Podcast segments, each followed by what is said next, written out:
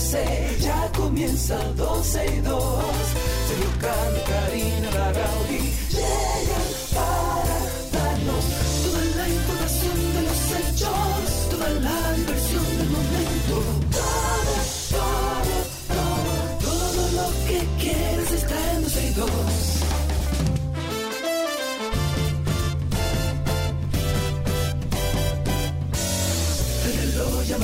marcado las 12, ya comienza 12 y 2.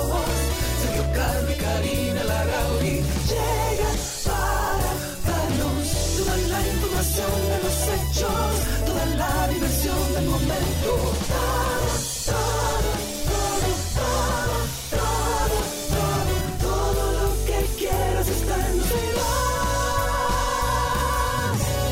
Saludos, buenas tardes, bienvenidos a 12 y 2. Hoy es martes, enero 10 del año 2023.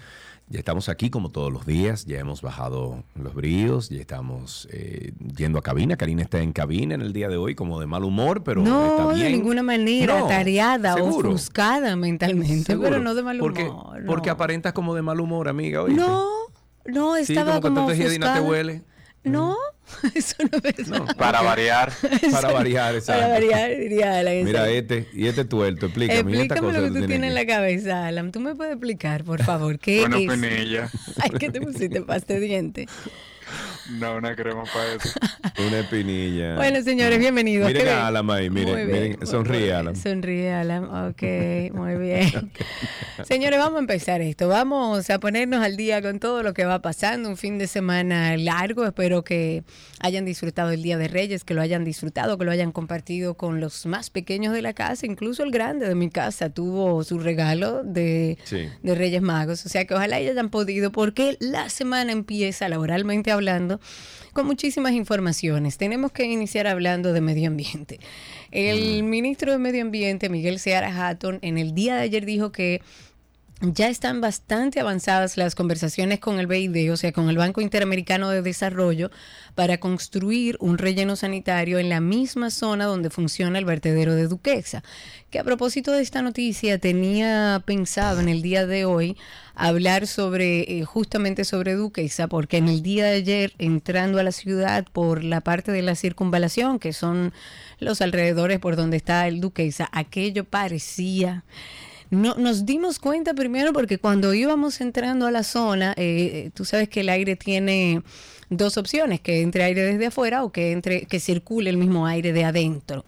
Y por error, porque se nos quedó, eh, quedó circulando el aire de afuera y de repente entró un olor terrible al, a la guagua y de hecho eh, el, el- la guagua tiene un sistema que detecta cualquier eh, situación tóxica y detectó que había tóxico e incluso te limpia el aire del vehículo. Lo digo porque estamos viviendo lo mismo. Había una especie de neblina enorme en la Sí. zona Sí. y era la Pero no misma. vi que todo eso se había solucionado, Karina Larrauri. Yo no sé hasta qué punto, yo creo que, que no, no está solucionado del todo, si no el ministro de Medio Ambiente no estuviera hablando sobre esto y de que van a construir a través de, de un presupuesto dado por el BID para construir en la misma zona eh, un relleno sanitario donde funciona ahí el vertedero Duquesa. Pero mientras tanto, eh, lo digo porque me imagino que hay muchas personas más cerca, que, vienen, que viven más cerca que yo de Duquesa que deben estar Sí. sufriendo las Sí. consecuencias. En el día de ayer eso estaba, si no encendido, botando un olor que era igual que como lo Horrible. vivimos en la época terrible del vertedero de, De cuando Duquesa. caían, de cuando caían las cenizas y todo. De todo, que, yo, que- de yo me todo. desfiguré por la cantidad Sí. de cosas que respiré. Sí, Pero yo bueno, Recuerdo, yo recuerdo la primera vez que, o sea, mudándome donde tú vives. Señores, miren, en la cabina tienen que bajar absolutamente todos los audífonos que no están utilizando, porque durante todo el programa entonces va a hacer feedback. Eh, y eso lo haces tú a tu izquierda, a tu derecha ahí, Karina. Todos, los dos racks de audios. El de arriba, el negro, y el gris de están abajo. todos abajo. Eh, ok, bueno, entonces decía que mm, la primera vez que yo experimenté eso, cuando vivía ahí en el área de Puerta de Hierro, eh, que vivíamos tú y yo, recuerdo que te llamé y te dije, ¿qué es esto, por Dios?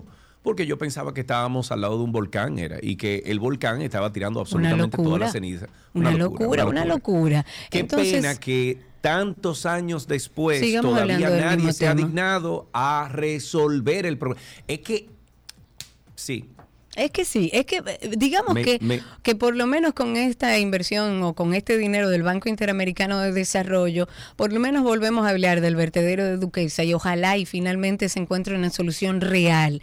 Según Seara Hatton, el trabajo que se hace no busca un cierre inmediato, no es la idea, sino que mientras se hace el cierre técnico, hay que ir recibiendo los residuos de todos los días y, y manejarlos de manera adecuada mientras se construye este otro destino final en la misma zona.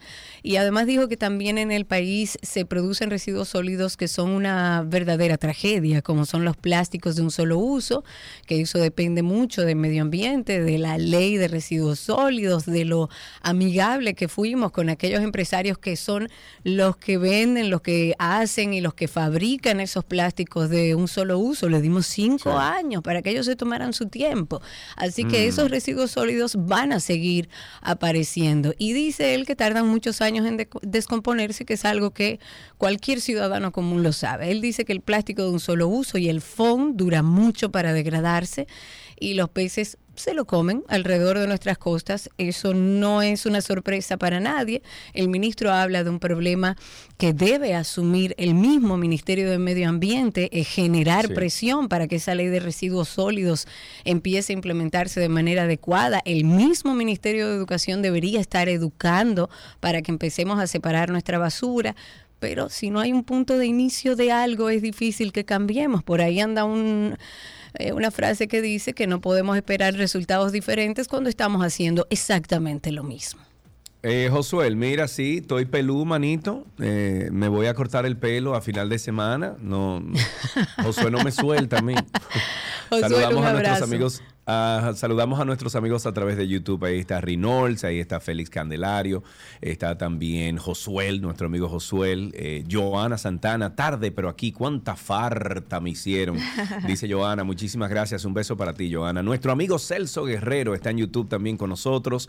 Eh, R. Bisonó, gracias. Hablando del medio ambiente, dice, hablando de medio ambiente, ¿vieron la publicación de Grupo Jaragua acerca de los terrenos de áreas protegidas que serán eh, cedidos al fideicomiso de desarrollo de Sí, eso lo tenemos pendiente para hablar con Yolanda más adelante para que nos abunde un poco sobre este tema.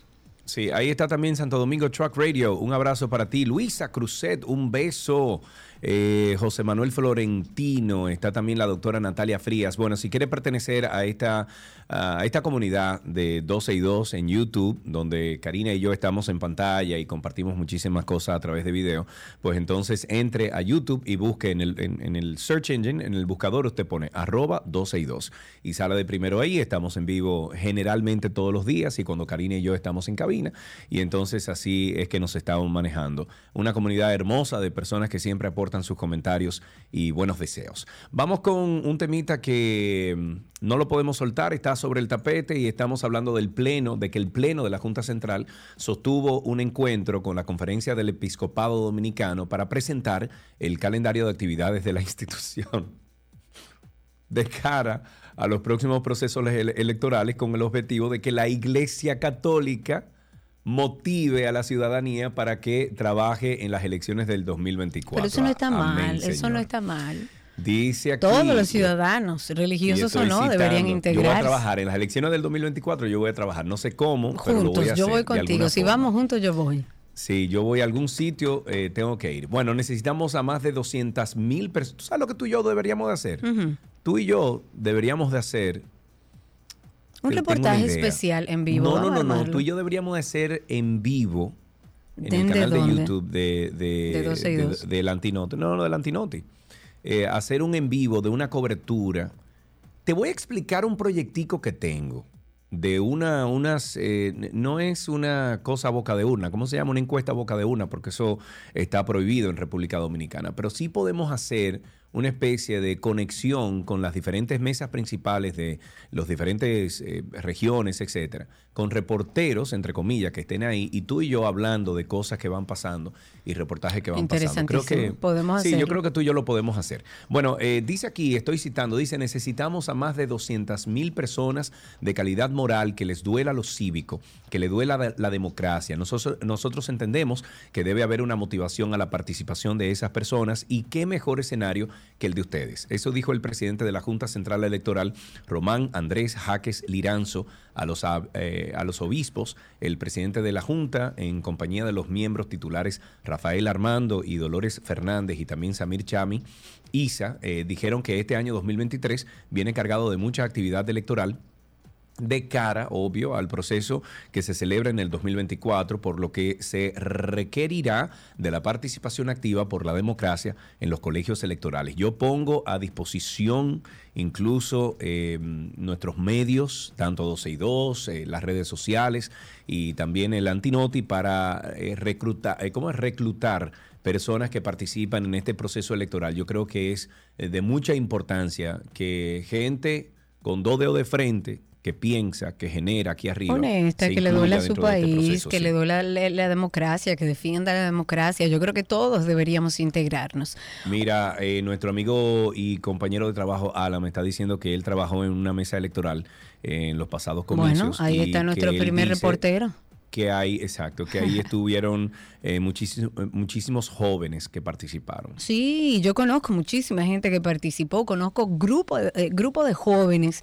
De hecho, gran parte del- de ese primer grupo que empezó a movilizarse a la bandera, que fueron un grupo de jóvenes, ese grupo regularmente se suma a colaborar en los comicios en nuestro país, que pudiéramos también estar en contacto con ellos, pero me parece una buena idea que todos los medios aporten para que llegue toda la información y claro que sí, incentivar voto. Y tenemos de esto eh, y este tema mucho para hablar este año. Hablemos de un tema eh, importante o de igual importancia que es el tema de la educación. Sin educación no podemos plantearnos ningún cambio. Y por lo menos a nivel de sociedad, a nivel estructural, no le damos oportunidades a esos jóvenes y a esos niños de tener una educación correcta que les garantice que pueden salir de la pobreza, que pueden eh, seguir trabajando y creciendo como profesionales.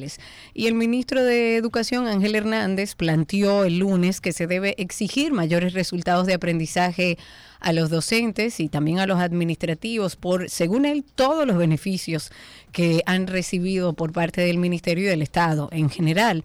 Eh, yo entiendo que debería haber alguna forma en la que ellos puedan medir la calidad de la educación que se le está dando a los niños a nivel público. Ustedes dirán, bueno, están las pruebas nacionales. Bueno, pero, Ustedes pero las han espérate, leído. Karina, Karina, de todo, o sea, hay medi hay mediciones de todo tipo, hay mediciones eh, con diferentes sistemas y todas dan un resultado casi igual, que es que la educación dominicana tiene años. No estoy hablando de este gobierno, estoy De hablando de gobiernos anteriores. Tiene décadas que esto no sirve, que aquí no se avanza. Entonces ahí voy donde un, un señor que ha demostrado eh, la apertura a escuchar, a implementar nuevas cosas, cómo es que el presidente de la República y el nuevo ministro de, No habla de de educación. educación no han hablado de una, re- una reformulación, o sea, una, una reforma del no sistema diga revolución educativa porque entonces va a No, parecer no, letal. reforma, reformulación. Es que la educación, y estoy de acuerdo agua, contigo, vaya usted, de, eh, estoy de acuerdo contigo, la educación tiene que ser el pilar de todos los gobiernos.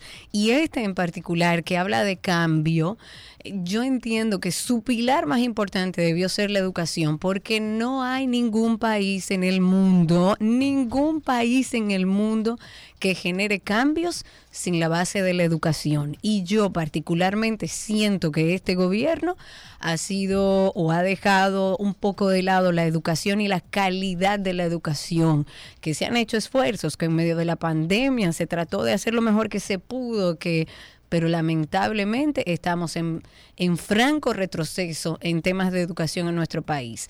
Eh, según el ministro de Educación, durante el año 2022 los docentes recibieron 16.716 millones de pesos solo por incentivos y los administrativos 1.790 millones de pesos.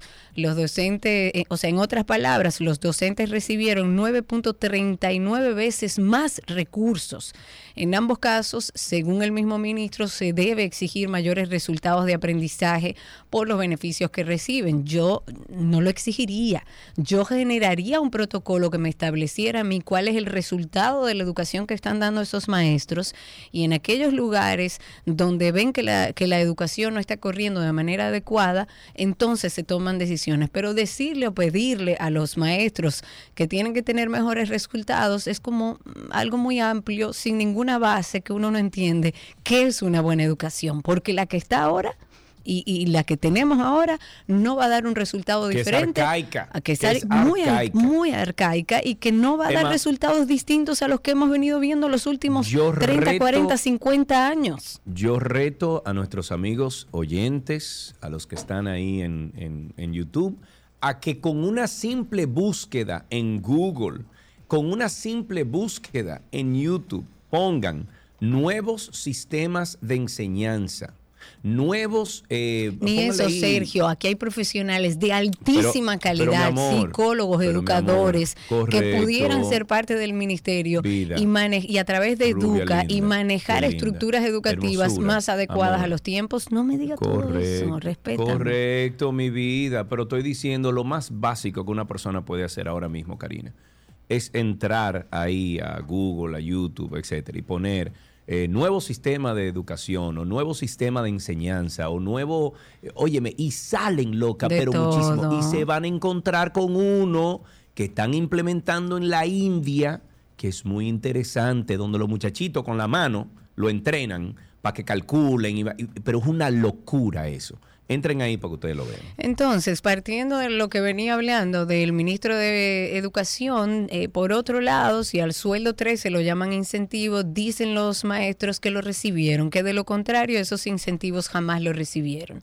Dicen que los problemas de educación son históricos y en eso estoy de acuerdo con los maestros. Dicen ellos que el ministro de Educación lo sabe y que todo el mundo lo sabe. Los docentes no son parte del problema, son parte de la solución o debería ser así. A mí no me gusta generalizar, creo que hay docentes, maestros de altísimo valor dentro de nuestro sistema educativo. Lo que no funciona es el sistema, no El el, sistema. docente. Porque si y ni usted siquiera, tiene un y ni docente... siquiera la implementación del, del que tenemos ahora, ni siquiera Ni ese está eso, funcionando. por eso. Exacto. Entonces, al final del día, no es un tema del profesor, es un tema de un sistema que no funciona. Porque si usted tiene un sistema que funciona y tiene un docente que no, eso va a salir a relucir. Y es tan fácil como usted no tiene la capacidad o no está dando eh, o no está trabajando para lo que se le llamó. Punto y se acabó. Hay otro usuario en Twitter que se hace llamar Gedalice, que según su descripción en Twitter es directora de un centro educativo y dijo, y cito, Pienso que no se consigue calidad en los aprendizajes solo con aumento de salario o remuneración por un buen desempeño. Hace falta, hace, hace falta muchos aspectos más. Se habla de docentes, administradores, pero alguien que se digne hablar de los directores, de los administradores de los que forman parte de ese Ministerio de Educación, que deberían ser los que tienen el sartén por la sartén por el mango. Es un problema de sistema, querido ministro de Educación. Creo que tiene muy buenas intenciones, pero si no trabajamos en la estructura de nuestra educación y en sistemas y en protocolos que nos permitan Mira, le está ver- dando al micrófono. Tú viste que yo dije el otro día que eso no funciona. Y me, "Ey, que, que, que este se queja de todo. Mira ahí donde le diste un fundazo al 200 micrófono. Para cerrar mi comentario. Oye, tiene que No quitar el cuadrito ese que dice la nada. 91. Tiene que No quitarse. se lo voy a quitar. Para terminar mi comentario, creo y entiendo que si el ministro de Educación, Ángel Hernández, plantea hacer cambios reales a nivel de educación y quiere ver otro tipo de resultados y exigir mayores resultados, tiene que trabajar en la estructura de la educación y generar protocolos que le hagan saber inmediatamente dónde los niveles de educación no son los adecuados.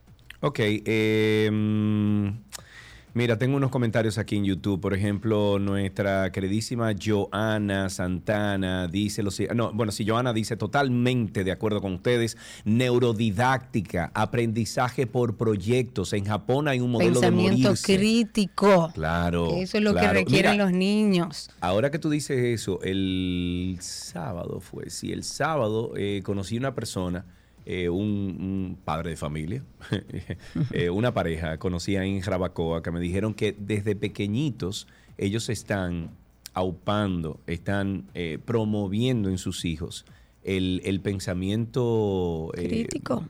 Sí, el pensamiento crítico. O sea, ellos eh, me dicen que de la forma en que están criando los hijos es que ellos le plantean las cosas, dejan que generen, obviamente le, le dirigen un poquito eh, por la edad, pero que ya eh, hay uno que tiene 12 o 14 años que es un analítico que dice, papi, mira, si yo hago esto, es posible que pase esto, esto y esto. O sea, y eh, esas son las herramientas que necesitan los niños y necesitan herramientas blandas, no solamente que se embotelle Sí. lo que pasó en la historia. Ya eso no funciona, ya eso está todo Claro. en internet, eso está todo en Google. Es más, ya existen páginas web y aplicaciones que usted le dice, escríbeme un párrafo de, de 500 líneas que hable sobre tal cosa y tal cosa, y te lo hace. Mira, a mí me encanta el proyecto de Facebook, que ellos están trabajando con el Oculus eh, para esos temas, por ejemplo, de educación.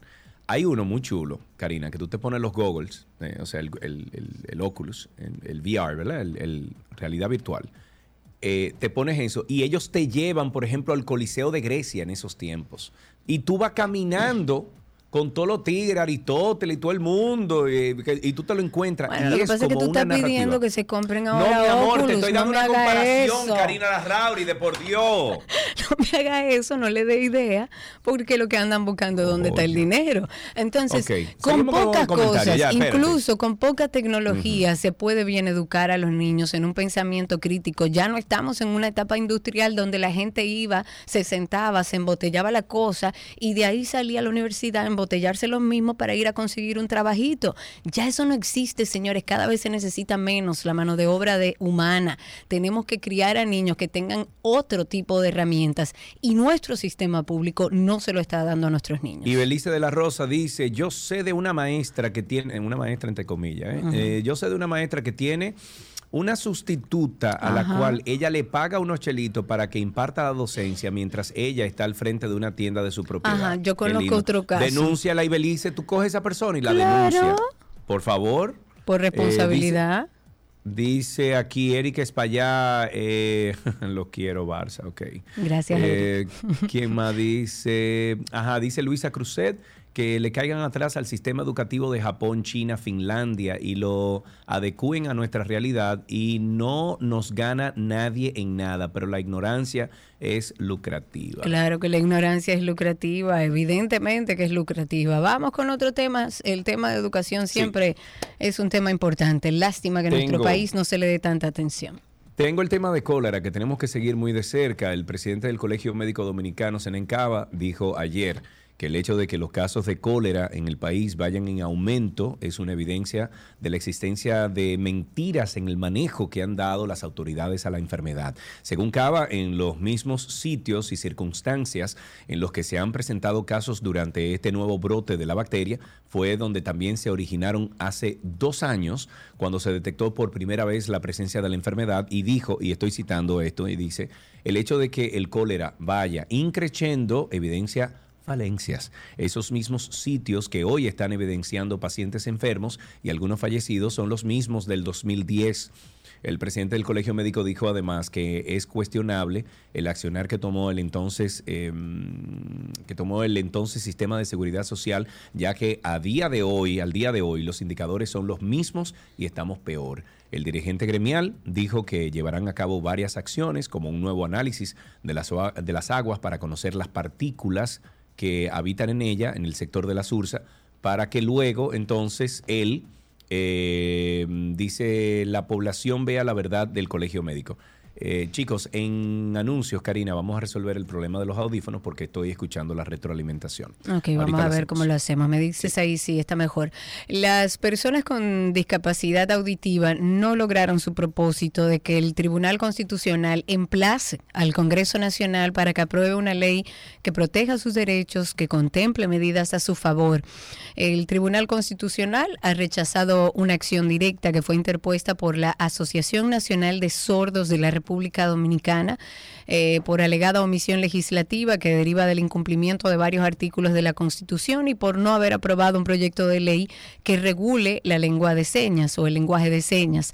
Este gremio solicitó al Tribunal Constitucional que ordene al Congreso la emisión de una, una ley que reconozca y apoye a través de derechos, de garantías y de otras medidas la identidad cultural y lingüística de aquellas personas que son sordas y dentro de sus reclamos también están principalmente que mediante la ley se les garantice el ejercicio de todos sus derechos sin ningún tipo de discriminación por su discapacidad, como manda nuestra Constitución, nuestra Carta Magna. El artículo 58 de la Constitución que Ansordo considera que se ha omitido en el Congreso y protege a las personas con discapacidad.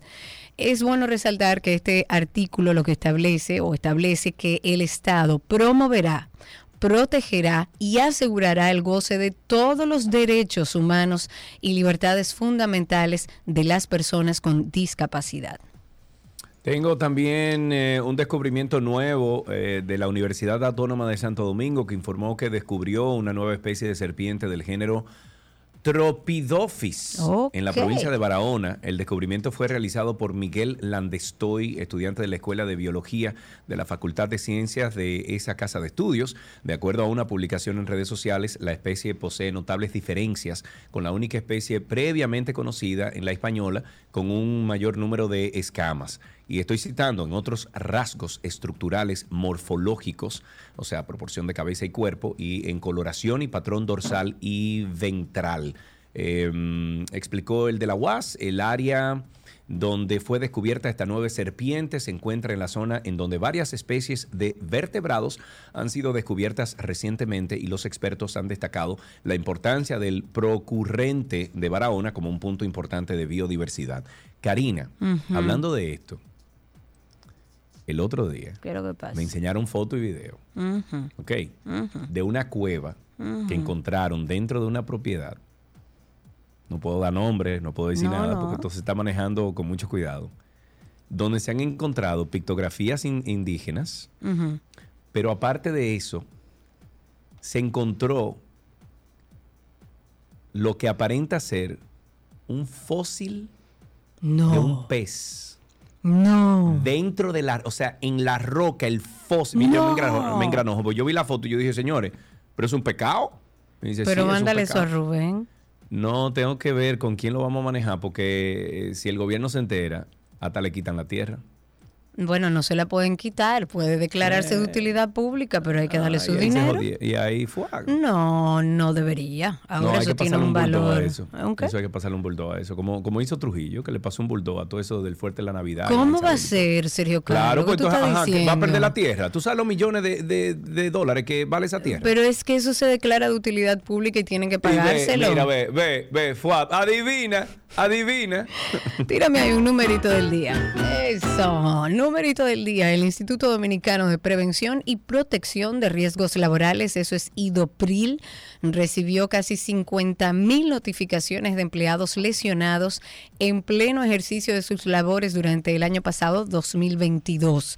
Según el director de IDOPRIL, 44.779 reportes corresponden a accidentes de trabajo y 4.822 a enfermedades en labores profesionales. Dijo que estos casos notificados, un total de 21.895, pertenecen al Distrito Nacional, o sea, a trabajadores del Distrito Nacional, casi 16.000 eh, a la región norte, 8.606 a la, la provincia este y 3.100 50 se produjeron en la región sur.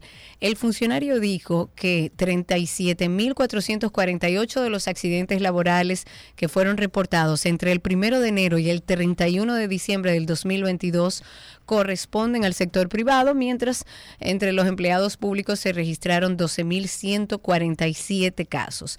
El grupo con mayor reportes correspondió a la industria de transformación, es decir, a la fabricación de productos alimenticios, de bebidas, de textiles, de calzados, entre otros, con 10.535, luego seguido del comercio y repuestos de vehículos automotrices y en tercer lugar, entonces se ubicó la salud y servicios sociales. Ok, los 2.2 millones de botellas recolectadas por la Alcaldía del Distrito Nacional durante su tercera versión de botellas plásticas por juguetes serán convertidas en mobiliario urbano para parques, áreas verdes de Gualey que fue el sector que más aportó con este tipo de desechos en esta jornada del 2023. Este reciclaje eh, para el mismo estará a cargo de la Fundación Botellas de Amor, que va a gestionar estos residuos para convertir los 2. millones de botellas en equipos para el disfrute de los pobladores del barrio. El ayuntamiento ofreció la información al concluir la jornada de recolección de plásticos y recordemos que la versión 2021 recolectó 1.065.000 de botellas, mientras que en el 2022 1.600.000 y en esta oportunidad 2.2 millones de botellas intercambiadas por bicicletas, carros, patinetas, carros de juguete. Eh, eh, Lo ideal sería, y le doy una idea al ayuntamiento, es que si estamos recogiendo plásticos, no regalemos juguetes plásticos.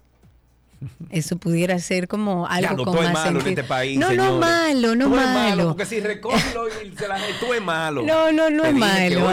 Oye, tú, a ti todo te y nada te. No, eso no es verdad. Lo que pasa es que primero ya yo no estoy de acuerdo con que se vaya a recoger basura a la playa, ya yo no estoy de acuerdo con que se recojan botellas, ya los cambios tienen que ser estructurales, Sergio. ya, no me mires así, ya los cambios tienen que ser de, ok, vamos a empezar a educarte de qué es el plástico, cuánto dura, cómo debes separarlo, ya tiene que, empezar un proceso que no tengamos que salir corriendo a recoger botellas para que no salga la prensa a tomar fotos. Mira lo que dijo Josué ahí. ¿Qué fue lo que dijo Josué? A ver, la discriminación, la cámara, la, la cámara de Sergio parece de un... es que estoy en la emisora, esto es lo que me toca, no tengo más nada. la cámara tuya de la casa también igual, porque no has querido gastar 700 Yo te dije que fuera a casa. Hay una más barata en 400 Yo te dije que le fuera para casa. También, y te dije que la pidiera para yo llevarte a traerte la de Estados Unidos y no hiciste nada. Ok, señores, eh, de esta manera iniciamos 12 y 2. Gracias por la sintonía. Nos queda todavía, bueno, bastante programa. Hasta las 2.30 estamos con ustedes. Bienvenidos. Todo lo que quieres está en 12 y 2.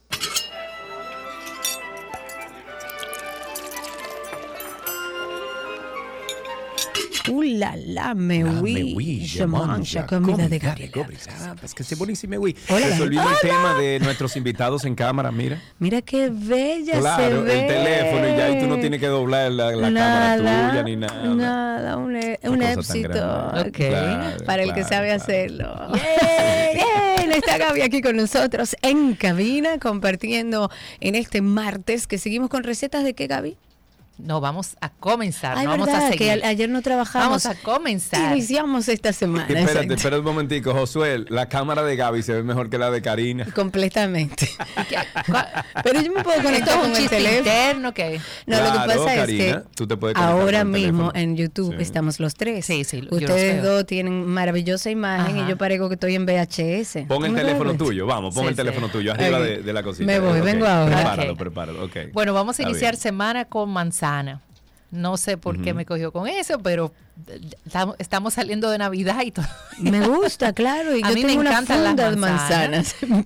de, hecho, dicen que una manzana eh, a la semana te evita ir al doctor, o una semana al día, una cosa así. Sobre todo la, manzana verde, que es muy rica. Eh, inclusive te ayuda con tus encías. Algún dentista, por favor, que me corrija con esto. Eh, las manzanas son muy ricas en vitamina C, tienen mucha agua y de verdad que se prestan para muchas cosas. Em, estamos muy acostumbrados a utilizarla en postres nada más, aunque en algunas ocasiones la hemos sacado de su zona de confort. Pero esta semana vamos a hacer justamente eso, nuevas recetas que podamos hacer con manzanas. Y, si usted es como Karina, que tiene unas manzanas ahí en nevera, que no sabe qué hacer con ellas, pues desde hacer jugos, Cari, que es muy rico, sobre todo la verde con un poco de menta o si la combinas con pepino, kale o algo así, te va súper bien. O con la misma piña.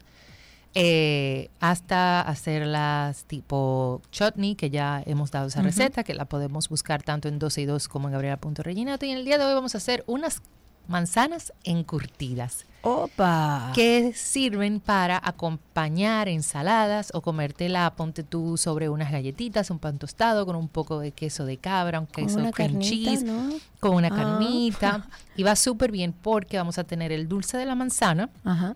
lo vamos a aromatizar un poco con algunas especias Ajá. y el acidito natural del encurtido Claro, que es a base de vinagre. Es una receta muy fácil, ya saben que la van a encontrar en nuestras cuentas.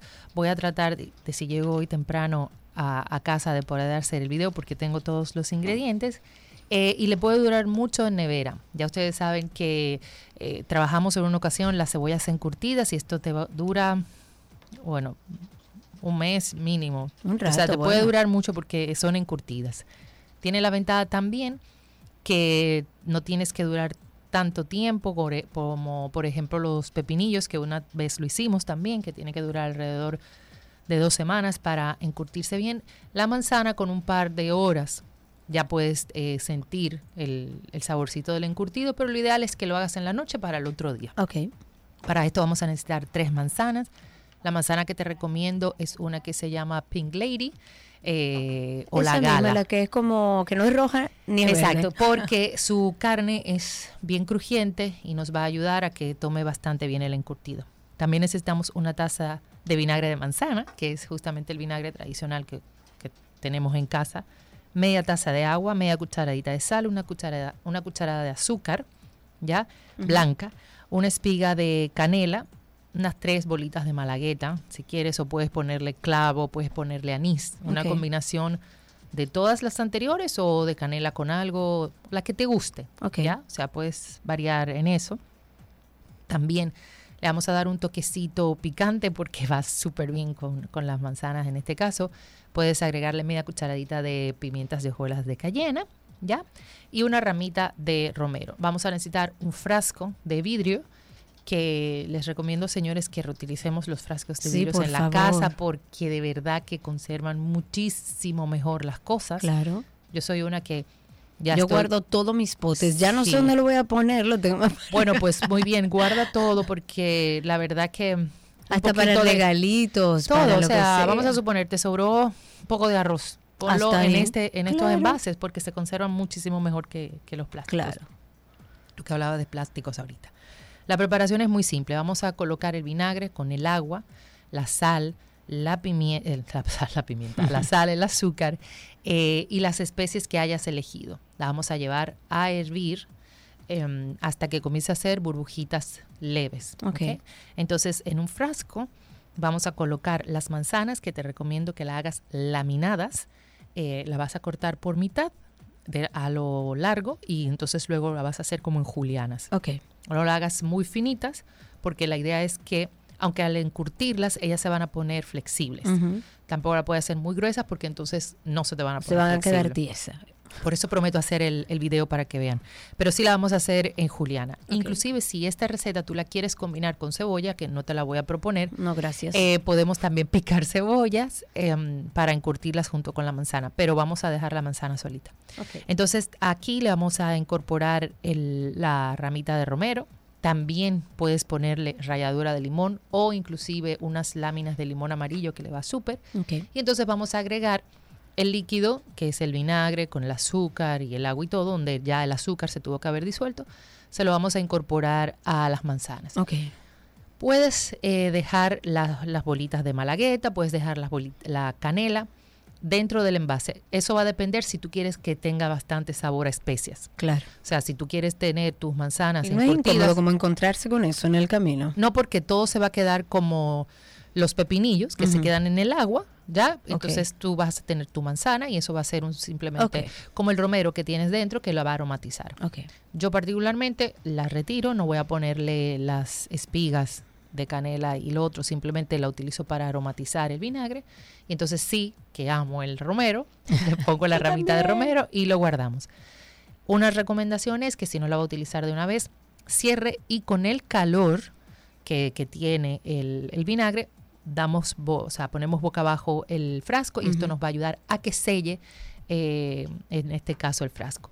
Déjelo enfriar a temperatura ambiente fuera de nevera y luego ya lo pone en nevera. ¿Con qué lo acompañas? Como te dije, imagínate, tú hablabas de una carne que pff, riquísima.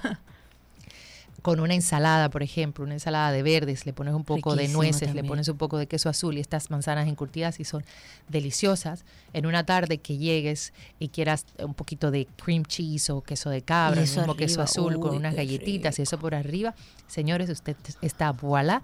Y como muy bien decía Karina, si usted quiere hacer algún regalito, mire que no hemos salido de las vacaciones y ya estamos Y estamos hablando de San. Valentín.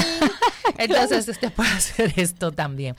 Los guardas en nevera, eh, te pueden durar más de tres semanas, pero son tan ricas que se te van a, a terminar y ya luego con el vinagre que te queda, pues eh, si no está muy fuerte puedes utilizarlo para hacer vinagretas porque va a estar aromatizado Claro. con romero, con manzana y en caso de que hayas dejado las especias también con especias te puede salir una vinagreta deliciosa y voilà. Voilà. Te hacen dos preguntas. Primero, Norca te pregunta si encurtido y fermentado es lo mismo. No, no, no. ¿Y cuál es la diferencia? Bueno, eh, inclusive estaba viendo una, un reportaje de eso mismo, Ajá. de la parte de la, la fermentación, y, y me corrigen, es, en el buen sentido de la, palabra, es llevar a como podrir las Sí, cosas sí, que se se, fermenta, conserven, que se fermentan. En eso tenemos el chucrut, que es súper eh, rico, que es el, repollo, que tiene muchos probióticos. riquísimo. Todos los, en- todos los ah, las fermentaciones son ricas en, pro- en probióticos.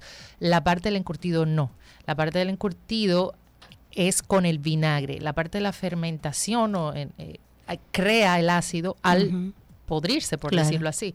Eh, y, y me pueden corregir por igual, eh, la parte de los encur- eh, encurtidos no tienen el, el probiótico que sí tiene la parte del fermentado. Ok, perfecto. O sea, esa Y. Josué el que dice, eh, Josué ya lo hizo, tú crees que es un gran reto, pero yo creo que Gaby ya lo hizo en, en todos estos años, seguro que lo hizo, una semana completa de Tayota. Ay, Nosotros claro, lo hemos hicimos. hecho, pero Di que ese gran reto, Gaby ya lo hizo, pero pero podemos, podemos repetirlo. hacer, claro. Y de hecho le agradezco Josué. A Josué. A, a Josué, gracias. Y denme ideas, porque inclusive me encontré en días pasados con una oyente del programa. eh, allá en Boala y yo le decía, por favor, dame ideas, porque tenemos acaban. 14 años en esto. Eh, y, y bueno, dentro de los propósitos que uno se pone, porque no, es, no he escrito ninguno, Claro. me- uno de mis propósitos fue no escribir propósitos. Ningún propósito. este año no. Está en ponerme un poco más eh, activa en las redes, así que ayúdenme, denme- de- tengan un poco de paciencia, lo voy a tratar de hacer. Eh, tengo que admitir que yo soy vergonzosa para salir En cámara. En cámara y en, o sea, increíble, pero en cámara del, del Instagram y en fotos, como que yo me encuentro Como tirarme una rara. foto, exacto, como que me encuentro rara. Y hay Pero hay veces que que, hacerlo, quiero porque tú- postear cosas que yo digo, pero En lo que estás posteando, míralo desde este punto de vista, lo estás haciendo para darle un contenido de valor Claro, a los es que te para darle contenido de valor, Claro. pero algunas veces yo digo, tirarme una foto no tiene contenido de valor. pero bueno, va- ah, estoy trabajando en eso y, y cualquier ayuda, gracias. Bienvenida sea. A Gabriela la consiguen en redes sociales como Gabriela pun- con doble L, Gabriela.reginato en Instagram. También está su página gabrielareginato.com.do. Gaby, gracias. De nada. Placer un verte. beso. Ojalá que pudiéramos vernos todos los Que días. así pero bueno, sea, que este año por lo menos nos veamos más físicamente, presente. Vamos a escribir eso, ¿ok? Eso Que ese podemos sí propósito lo podemos escribir. Te quiero, Gaby. Igual, chao. Hasta aquí nuestra receta del día. Gabriela Reginato, como siempre, con nosotros. Recuerden que en nuestra página 12y2.com pueden conseguir ahí todas las recetas de Gaby. Ya regresamos.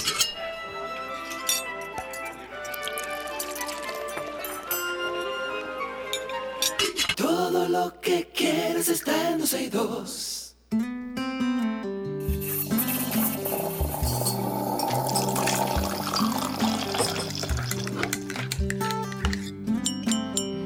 Ay, qué rico, señores. Nuestro cafecito de las 12 invita a nuestros oyentes a que nos llamen, nos cuenten cómo han sido esos primeros cafés de este año 2023, con quién se bebió el último café, con una conversación de valor, cómo se lo bebe, cuáles truquitos utiliza y además incluso conozco personas que ya dentro del tema café tienen sus propósitos para este año, como por ejemplo empezar a echarle menos azúcar, a retirarle un poco la crema y a disfrutar del real sabor del café. Ustedes pueden llamarnos al 8 809-562-1091. 809-562-1091 y contarnos cuál es su relación con el café. 809-562-1091.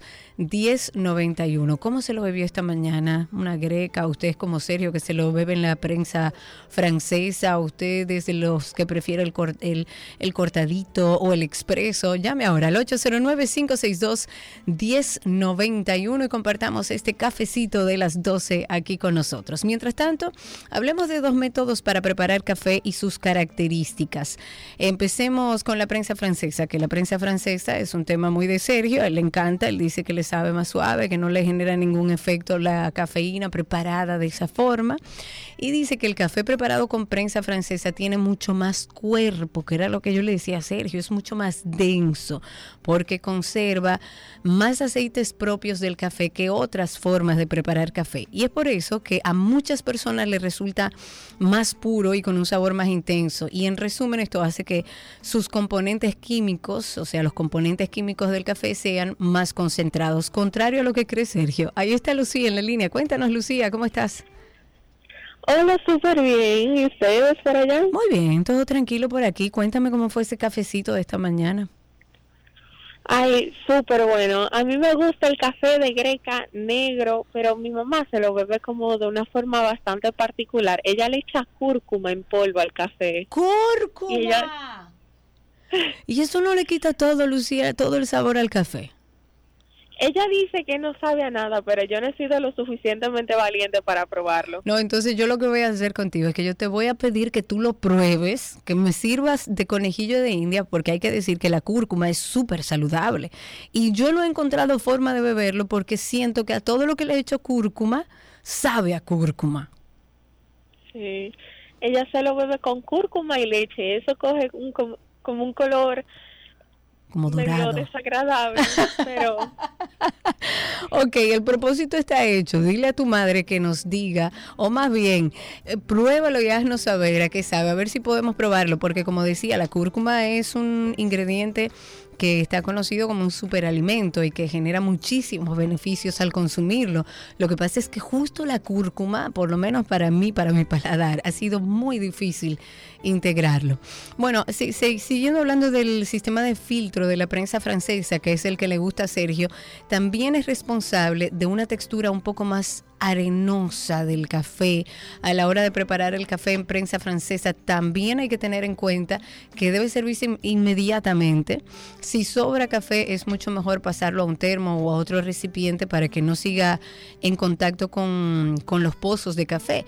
Porque si usted lo deja ahí, atención serio, que decía, ¿cómo que voy a guardar el café? Bueno, si usted lo deja ahí mucho tiempo en la cafetera, se va a volver demasiado amargo y va a ser imposible tomarlo. Tenemos una llamadita ahí, ¿verdad?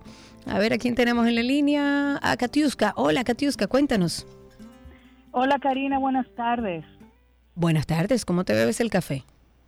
Me tomo el café regularmente negro. Negrecito. Dos veces al día, pero de vez en cuando me lo tomo con una cucharadita de dulce de leche de cabra. Eso sabe ay, a cielo ay, ay, ay, ay, ay, ay, espérate, espérate. O sea, tú preparas el café con greca, tú negrito, como me gusta a mí, te lo echas en la taza y a eso, bien caliente así como estás, le agregas esa cuchara. Es como endulzarlo con dulce de leche. Exactamente, con ese dulce de leche de, de cabra. Wow. Yo no sé si puedo decir cómo se llama. Sí, hombre, no importa, adelante. De caparache. ¿Cómo? Es decir, de caparache, caparache. Caparache, perfecto. Uy, eso debe saber, como dice Gaby, a gloria con infinito, café con dulce de leche. Lo voy a probar. Muchísimas gracias a los que llamaron. Recuerden que esta conversación siempre la seguimos a través de nuestras redes. Siempre posteamos por ahí nuestro cafecito de las 12 para que nos dé ideas de cómo se bebe el café, cómo lo prepara. El mundo del café es enorme. Nos encuentra como 12 y 2. Así nos encuentra en todas las redes sociales. Y hasta aquí nuestro cafecito de las 12 en 12 y 2.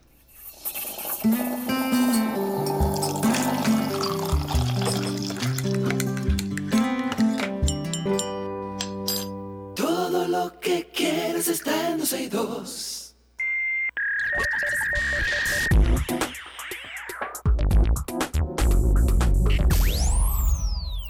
Lo mejor de la web y nos, ah, bueno, arrancamos de inmediato con que el próximo 25 de enero dejará de funcionar Snap Cámara. Es la aplicación desarrollada por Snapchat para ordenadores, o sea, para computadoras eh, PC y Mac, que permite añadir filtros a la cara de los usuarios de Zoom y de otras aplicaciones de videoconferencia. Snap Cámara fue lanzada en el 2018 como una forma de añadir filtros divertidos a las comunicaciones en todo tipo de plataformas, desde videoconferencias a retransmisiones en directo a través del stream mediante Twitch. Posteriormente, con el confinamiento en los primeros meses de la pandemia, se amplió la cantidad de usuarios que comenzó a utilizar este tipo de filtros una vez que se generalizó la comunicación mediante videoconferencia. Más tarde, Snapchat afrontó diversas reestructuraciones de plantilla, despidiendo al 20% de sus empleados y dejando sin desarrollar productos como el entonces recién presentado Pixie. Eh, era un dron compacto capaz de capturar imágenes y videos del usuario de manera automatizada. Desde Snap, entonces, la empresa matriz de Snapchat y de Snap Camera, no se ha comunicado la razón para la interrupción del servicio de esta aplicación, aunque cada vez son más las aplicaciones de videoconferencia o de mensajería instantánea que ya incorporan sus propios filtros. La propia, mm, por ejemplo, la propia aplicación de Zoom ya ha añadido novedades recientemente como la posibilidad de generar avatares personalizables, con lo que el factor distintivo de Snap Camera quedará cada vez más en el pasado. Y si nos vamos a redes sociales, seguimos en redes sociales, hay una pregunta bastante común entre aquellos que están dentro del mundo de las redes sociales, dentro de Twitter, Facebook, eh, Instagram, que es ¿por qué en redes sociales se ve más contenido de influenciadores y no de amigos? Bien sabemos que cuando las aplicaciones de redes sociales como Facebook, como Twitter e incluso Instagram fueron creadas, todas tenían en común algo y era el componente de contactar, o sea, ver e interactuar con, con lo que hacían los amigos del círculo cercano de las personas a través de que de sus publicaciones en formato de texto, de fotos, de videos, depende de la red social.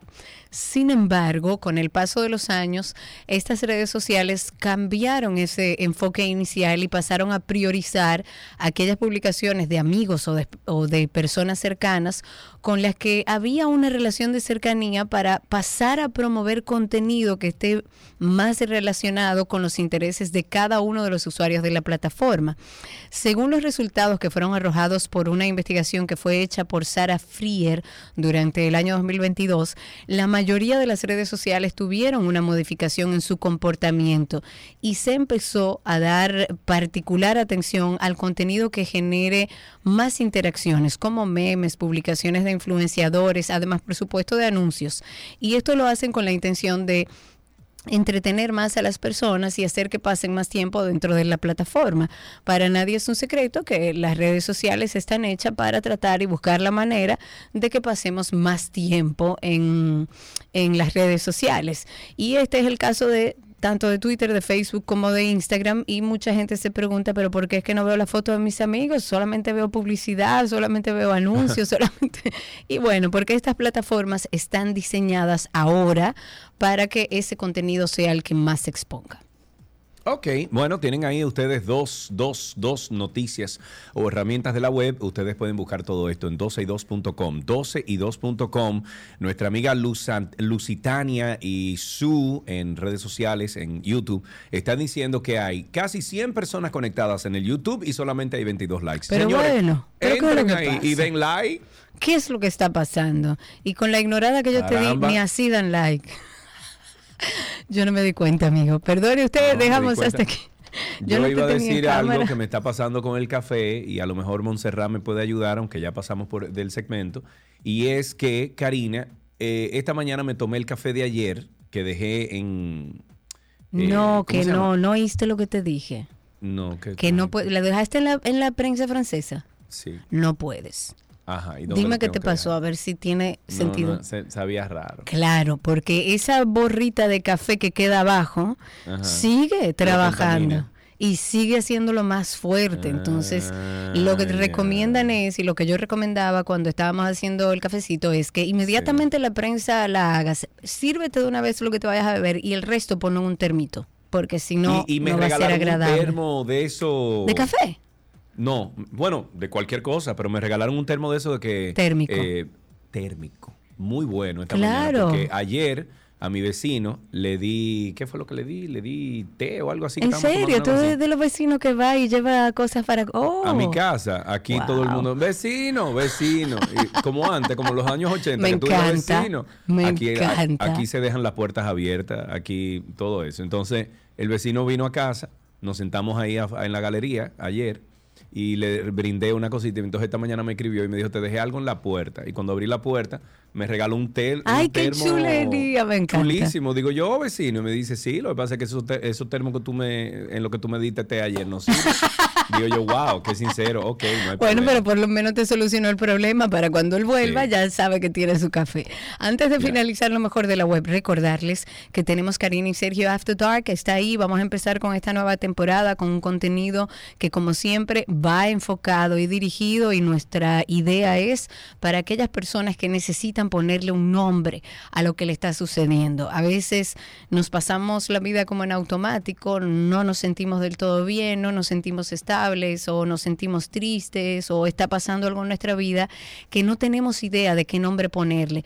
Tr- eh, a través de Karina y Sergio After Dark lo que queremos es empoderar a la gente en torno a su salud mental y que si pueden ayudar o colaborar también con otras personas que entiendan que puede ser de valor este contenido, que también lo compartan. Es un podcast que ustedes pueden conseguir en cualquiera de las plataformas de podcast y si no es muy ducho en el tema, usted puede ir a Google y poner Karina Larrauri Podcast o Sergio Carlo, sin ese, porque es el apellido, Sergio. Carlo Podcast. Gracias. Y ahí le va a salir toda la información que tenemos. Eh, suscríbase, dele like, compártalo con aquellas personas que pueda servirle. Y en nuestras redes sociales también nos consigue como Karina y Sergio After Dark. Y hasta aquí lo mejor de la web.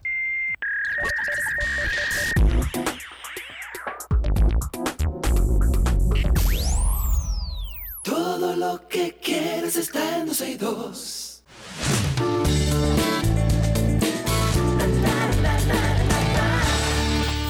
Eso, estamos en noticias del mundo del entretenimiento y nos vamos de inmediato con una noticia de la banda británica de heavy metal, que por cierto, ahora que estamos hablando de, de entretenimiento y sé que lo vamos a incluir por ahí en algún sitio, déjame ver, eh, no, no tenemos nada, pero eh, este muchacho, eh, Harry, el príncipe Harry, Así. eh, dio, un- dio una entrevista anoche a CNN. Mi hermano, a ese tigre, a ese tigre se lo van a lamber, men.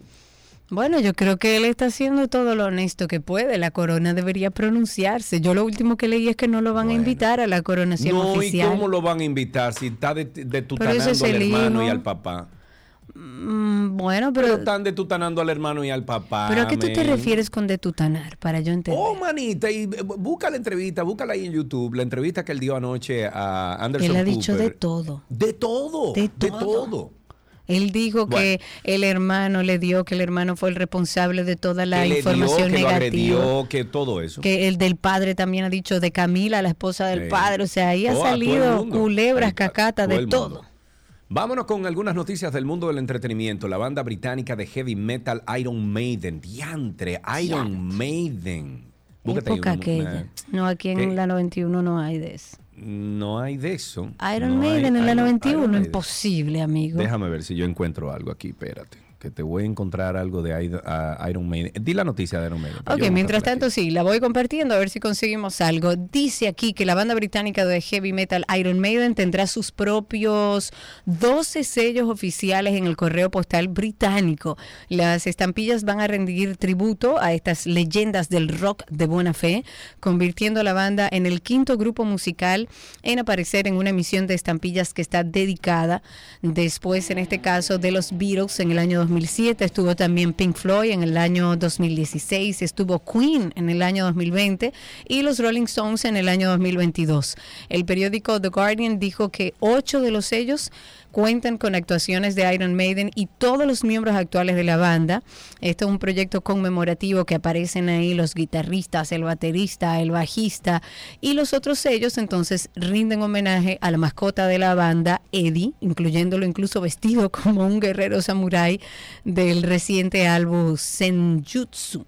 El álbum de estudio, el número 17 del grupo, se lanzó en el año 2021 y llegó al número 2 en las listas. When you're waiting for the next attack, you better stand, there's no turning back. The fuel sounds, the charge begins. But on this battlefield, Esa canción se llama The Trooper y eso fue un remaster del 2015. Eh, esa tiene 314 millones de reproducciones más. y tiene 7 millones 363 mil usuarios al mes en Spotify. Esta es otra de las más famositas. Run to the Hills.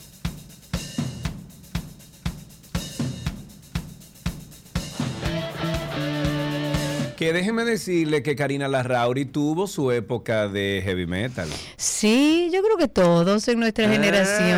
No, todos no. No, todos tú no. Tú Pero- no tuviste tu yo época de heavy No. Jamás. Un Yo sí. a lo mejor una o dos canciones. Y andaba vestida de negro, con bote, y me sabía todas en- las canciones. Tú andabas en la fiesta cabeceando. No, a las fiestas no me dejaban ir mucho, pero, pero sí Ah. era fanática, debo admitirlo. Ok. En otra con- información. Me voy con la cantante estadounidense Miley Cyrus, que anunció que el 10 de marzo lanzará su séptimo álbum de estudio, Endless Summer Vacation, donde hace una carta de amor a Los Ángeles. Y dice, 2023 encuentra a una Miley más fuerte, segura de sí misma que nunca. La música y las imágenes de Endless Summer Vacation son un reflejo de la fuerza que ha encontrado al enfocarse en su bienestar físico y mental. Eso dice el boletín oficial distribuido por Sony Music. La cantante, la actriz y cantante dio un pequeño adelanto de la producción discográfica al publicar un video de un minuto en sus redes sociales en el que se observan acercamientos a la cara de Cyrus, fragmentos de palmeras, una piscina y un helicóptero con el que hacen alusión a la ciudad californiana. Y tenemos también que confirmado ya, Brad Pitt tiene nueva novia. Se trata de la empresaria Inés de Ramón. Esto es, ah, ella tiene 29 años y ambos confirmaron su relación durante sus primeras vacaciones juntos. En las fotos que están circulando se puede ver al ganador del Oscar y su novia disfrutando de una escapadita romántica en Cabo San Lucas. Esto es en México, güey. La nueva pareja se sentó uno al lado del otro con De Ramón haciendo topless. Sin embargo, por la presencia de los paparazzis, se puso de espalda para no ser retratada sin la parte de arriba de su bikini. Eh, Brad Pitt y, esta muchacha de Ramón eh, ya han sido vistos juntos varias veces en los últimos dos meses, pero no se tenía la confirmación de nada hasta ahora que han salido ya las fotos. La pareja provocó rumores de romance por primera vez en, en noviembre después de asistir a un concierto de Bono en Los Ángeles donde los paparazzis los sorprendieron tomados de la mano. Oh, por. Dios, dejen vivir esa gente. que claro, que sean felices. Claro. Hablemos de Taylor Swift, que tiene la tercera mascota más rica del mundo. ¿Oyeron? La tercera mascota, cualquiera quiere ser mascota como de Taylor Swift. La gata de esta artista estadounidense Taylor Swift, una foal escocesa llamada Olivia, ocupa la tercera posición dentro de la lista de las mascotas más ricas e influyentes del mundo de All About Cats. Eh, la felina, que lleva el mismo nombre del personaje de la actriz Mariska Hargitay en la serie la ley, eh, la ley y el Orden, se ha ganado 97 millones de dólares por sus trabajos en los videos musicales de la estrella del pop. ¡Qué barbaridad! Y por la creación de sus propios productos. Pero es del gato el dinero. O sea, es de él. Ok, de la gata. A Olivia la supera un pastor alemán que se llama Hunter, propiedad de la empresa de producción multimedia de Hunter Corporation, que está ubicada en Italia. Y Hunter posee un patrimonio de 500 millones de dólares. Oye, Vaque. Oye, Vaque. O un patrimonio de 500 millones de dólares, esto gracias a sus inversiones inmobiliarias, inmobiliarias. Mientras que la gata Nala, dueña de la marca de comida premium para gatos con el mismo nombre, se encuentra en el tercer lugar con una fortuna de 100 millones de dólares. En el listado también se encuentran Sandy, Sonny, Lauren, Laila y Luke, que son los cinco perros de quién? De Oprah, que van a heredar 30 millones por parte de... Pues, señores, 30 millones. Eso está ya en, en- en contrato. Ya. Wow. Pobre Falcon. Lo que, va, lo que va a heredar es y Jacinto. deuda. Diablo.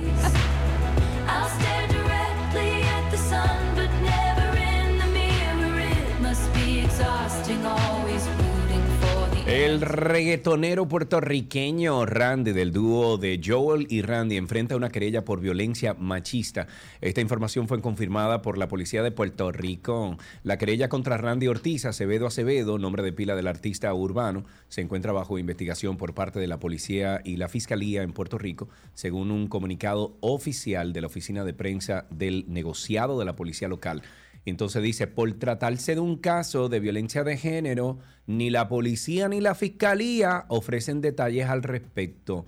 Explicó la policía en el texto, hasta el momento el reggaetonero ni su equipo de manejo han ofrecido alguna otra declaración referente a la querella. Hablemos de Adele, que acaba de revelar que sufre de una condición de salud que está afectando su capacidad de caminar. Qué tristeza. Ay, no, no, ¿qué pasó? Qué tristeza. Bueno, dentro de... ¿Qué fue lo que le di aquí? ¿Alguien me puede explicar qué fue eso que sucedió? Ahora sí, vamos a hacerlo así. Ahora sí. Adele acaba de revelar que sufre esta condición durante el espectáculo de Nochevieja en su residencia de Las Vegas. Adele le dijo a la audiencia que estaba lidiando con la ciática. Dice, tengo que caminar como un pato estos días porque tengo una Ah, bueno, es ciática muy cosa. mala. Bueno, pero complicada la ciática. Eh. Eh, dice, esta no es la primera vez que la cantante se sincera sobre su lucha contra el dolor de espalda. Anteriormente sufría de dos hernias discales. Afortunadamente, Adele dice que ha podido encontrar algo de alivio, particularmente cuando comenzó a trabajar como en el fortalecimiento de sus músculos centrales, que no es más eso que un desbalance también y ayuda mucho poner en balance, pero mientras tanto ha dicho públicamente que tiene esta condición de salud que está afectando su, su capacidad para caminar.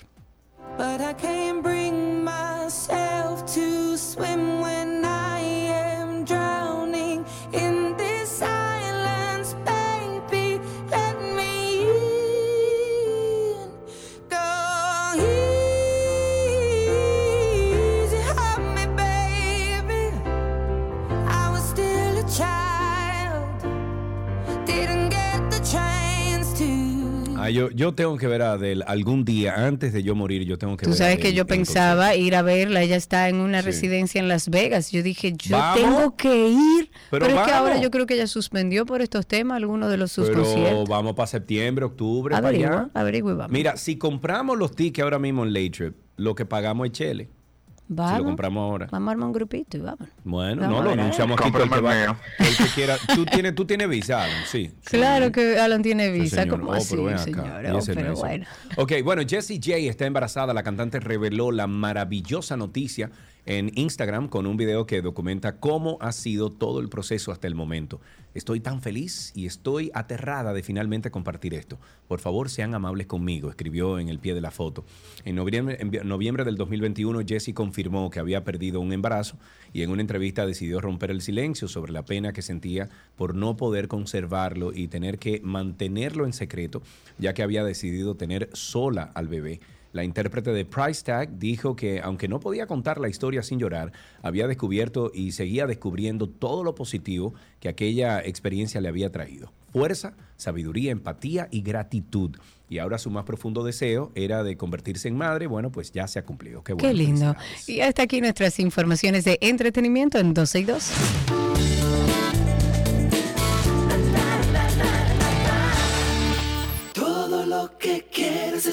Está en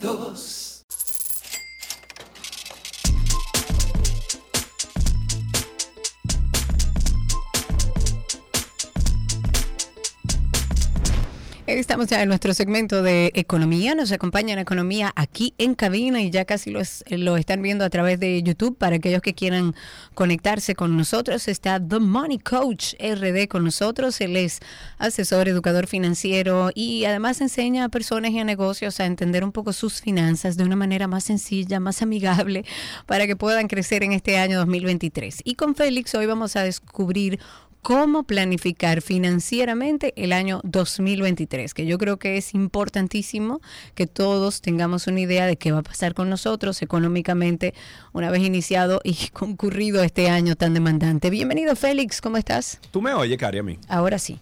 Todo bien, ok, todo porque bien, tengo ratito hablando. Eh, pero te decía, Cari, que es importantísimo, antes de, de darle la bienvenida a nuestro amigo Félix, es importantísimo que ustedes tomen la palabra de personas como Félix, porque al final, eh, bueno, y se dice eh, en frases, ¿no? Que se repiten y se repiten, que el dinero no da la felicidad, pero al final el dinero da la tranquilidad y cuando es bien manejado, mucho mejor. Por eso tenemos a Félix en el día de hoy. Money, Money Coach, ¿qué es lo que tú dices? Oye, te, te pone cerca, Sergio. Te pone al ladito. Bien cerca, por lo menos. No es la felicidad, porque conozco mucha gente con dinero que no necesariamente es feliz, No. pero te da mucha tranquilidad. Eh, primero, tener la información. Segundo, saber qué hacer con esa Sí. información y saber que vas a crecer y que vas a poder vivir más tranquilo. ¿Por dónde que vamos a arrancar, Félix? Bueno, enero es un mes larguísimo. Yo Acércate un poquito más al micrófono, Félix. Ahora sí. Yo quisiera arrancar, bueno, me, me perdonan por la imagen. Yo quisiera arrancar. No, pero mira, Félix, si pones la, la imagen como... Eh, eh, Cristi, vamos a ayudar a Félix. Vamos a ayudar a quitar Félix, el teléfono Chris. de ahí. Exacto, y vamos, vamos a, a poner ponérselo. exactamente. Por ahí es que va la Eh, cosa. Y pégate del micrófono. Hale el micrófono hacia ti, Félix, para que se escuche más personal lo que estás diciendo. Adelante y perdona. Entonces, yo diría que podemos empezar preguntándonos qué, qué cosa grande puede pasar con nosotros financieramente este año. Exacto. O sea, qué proyecto tenemos, si vamos a comprar casa o carro, si nos vamos a casar o si nos vamos a divorciar. ¿Qué Sí, puede pasar? Sí, que puede pasar. Eh, si nuestros hijos van a la universidad, porque aunque uno planifique, hay cosas que simplemente te alan. Claro. Porque si vas a casarte, bueno, tu mente va a estar todo en boda. Sí, claro. Y tú puedes querer ahorrar un millón de pesos, dos millones, pero en boda. si te vas a casar, olvídate. Claro. olvídate. Entonces yo diría que primero, lo más sencillo, antes de ponernos a escribir muchas metas, es pensar, ¿qué va a pasar conmigo este año? Porque eso naturalmente nos va a alar a que planifiquemos en torno a eso. Y segundo, que seamos honestos con nosotros. Si es evidentemente un año de casarnos, no podemos pensar que nuestro patrimonio, nuestro capital, nuestro dinero va a subir, sino que va a bajar. Y yo creo que verlo con honestidad nos quita presión. Y luego de eso, entonces sí podemos empezar a planificar. Ok, importante. Si ustedes tienen preguntas, pueden hacerla a través del 829-236-9856, 829-236-9856, que es el teléfono aquí en 12 y 2. Pueden hacer sus preguntas sobre este tema que estamos hablando con Félix Rosa de Money Coach RD. Eh, estamos hablando de cómo pla- planificar financieramente el 2023. Entonces, dijiste ya el primero, eh, si hay algo grande a nivel financiero que vaya a pasar este año. O sea, eh, el 80 años de tu mamá, por ejemplo, eh, que nos pasó. No, no, y eh, bodas y, y 15 años y qué sé yo, cualquier cosa que usted sabe que este año quiere hacer, que se propuso o tiene en mente, es importante que lo tome en El, cuenta. el viaje de Karina a, a ver la, la final De Argentina, por ejemplo, por ejemplo. Dios. Un- sí. unas buenas vacaciones, a Claro. cambiar el carro, lo que sea, lo que sea. Y fuera de eso, ok, digamos que tú no tienes nada súper grande. Es un año normal para ti. Entonces, lo segundo es decidir qué tipo de año va a ser para ti. Va a ser un año de reducir deudas para tú eliminar una cuota de esas que pagas. O va a ser un año de invertir, de tú decir, por fin aprendí a invertir. Eh, o va a ser un año de tú decir, yo quiero mudarme, eh, quiero como que dejar de pagar alquiler y simplemente comprar Sí. casa. Es como tú decir, de las cuatro grandes metas financieras que tú tienes, elige de qué va a ser. Porque si te pones a perseguir, pagar deudas, invertir, com- comprar casa, es posible que no logres ninguna. Ok, perfecto. Entonces, eso es lo segundo. Lo tercero sería, ok, si va a ser un año de invertir, ¿cuánto yo quiero invertir? o más cuánto o menos- puedo. ¿O cuánto Sí. puedo? Claro. O sea, y digamos que tú digas, bueno, yo quiero invertir, qué sé yo, 600 mil pesos. Entonces, ahora te toca dividir ese monto en meses. Ok. O dividirlo en los periodos que a ti te entra mucho dinero. Por ejemplo, hay personas que cobran bonificación en abril.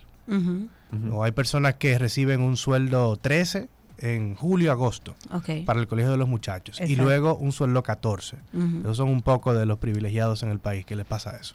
Entonces, en esos meses se supone que tú aportes más a esa meta. Claro. Sin embargo, la idea es que yo quiero ahorrar 600 mil. Déjame yo dividir esto en meses para saber en qué porcentaje yo le puedo aportar mes a mes. Ok. Que eso daría 50 mil pesos al mes. Entonces, dentro de ese mismo cálculo, yo sí debo establecer esos meses, por ejemplo, fin de año y mitad de año que recibo esa bonificación, que ese mes yo puedo o aportar más o restarle a los otros meses. O sea, ¿cómo hago con esas dos cantidades? Exacto. Digamos que tú vas a recibir mucho en abril. por la bonificación. Entonces, si por alguna razón enero fue larguísimo y tú dijiste, ok, eh, no puedo ahorrar 50 mil pesos en enero, pero yo puedo ahorrar en abril 300. Ok, Y ahí entonces voy, voy más suave, compenso. Pero si no te toca nada en abril, ni nada en julio, Usted tiene que buscar esos cuartos donde sea mes a mes. Exactamente. Entonces, paso cuatro. Vamos a revisar esto por lo menos una vez cada tres meses. Porque a veces en enero, por la algarabía, nos ponemos una meta súper alta y decimos, óyeme, Chacho, no son por la 600 nube. mil. eh, Porque dos ¿tú millones de ¿sabes qué es lo que pesos. pasa, Félix? Que, que es mejor, oye esto, es mejor tú soñar con tú llegar a la luna y si tú no llegas, por lo menos te queda entre las estrellas. Wow, Entonces, tú estás es muy poético. Wow. Digo, estoy leyendo. wow. pero Entonces, dale para allá, olvídate. Eh, óyeme, cómete el mundo y después entonces le bajamos algo. Mira, como yo soy financiero, yo antes lo hacía así, cuando estaba mucho en liderazgo y en motivación, pero ahora no. Abre con números, abre con números, en serio. Porque yo me veo como una empresa. Es como que, Claro. yo me imagino que tengo un CEO arriba de mí y que yo presupueste un millón de pesos, 600 mil pesos. Si no lo logré, me van a jalar. Me van a decir, Sí, ¿qué claro. pasó? No lograste tu budget. Claro. Entonces, Sí. ¿por qué yo reviso cada quarter? Primero, para verme como una empresa. Y segundo, para saber si debo de revisar. Si me pasé de las rayas, si estoy muy, muy en las estrellas Ajá. y digo, ni a la nube voy a llegar, voy a llegar a la sala de mi casa. La estrella no la voy a ver. Claro, entonces en ese momento se toca uno revisar el presupuesto. Ok. Y entonces me gusta lo de Sergio porque es como que me fui a las nubes Claro. y déjame ver si sí, sí, sí, sí se puede. Ok. Sí se puede, si no llegue cerca. Exacto. Exacto. Entonces, y Nos por quedamos en el paso es 6 el ahora, paso- ¿verdad? exacto, el Perfecto. seis. Por último, yo diría buscar una persona con la que tú puedas compartir, perseguir y revisar esto. Porque para el gimnasio tenemos body y es bastante fácil. Sí. Para Sí, beber romo sí. también. Siempre aparece Siempre aparecen varios. Pero como para que pagar deudas, invertir, para abrir un negocio, es como más aburrido. Sí, o no todo el mundo tiene la capacidad y vive el día a día, porque, ojo, tomemos en cuenta que mucha gente se educa ya en una etapa avanzada de su vida, porque empieza a pensar en retiro y demás, pero muchas veces la gente como una maquinita de hacer dinero y pagar cosas. Sí. O con el método APC. ¿Cuál es ese? No lo puedo decir al aire. Ah, ok, escríbemelo por favor. Tú sabes lo que tú has provocado ahora en YouTube. Tú vas a tener que decir eso en algún momento, aunque sea cuando salgamos del Aunque aire. sea por texto. Ok, Sí. entonces, digamos que ya hice todos estos pasos, paso uno hasta al seis. ¿Cómo puedo entonces yo monitorear mi progreso? Porque también pasa mucho que uno empieza el año lleno de adrenalina, de buena energía, lo voy a lograr todo, pero entonces a mitad de año como que empezamos a, de- a desinflarnos. Desinflar. ¿Cómo yo y tengo, comenzar a, a soltar cosas. Exacto, ¿cómo puedo monitorear mi, pro- mi progreso mes a mes? Ese sería como un pequeño bonito. Ajá. El, el paso bono ahí extra.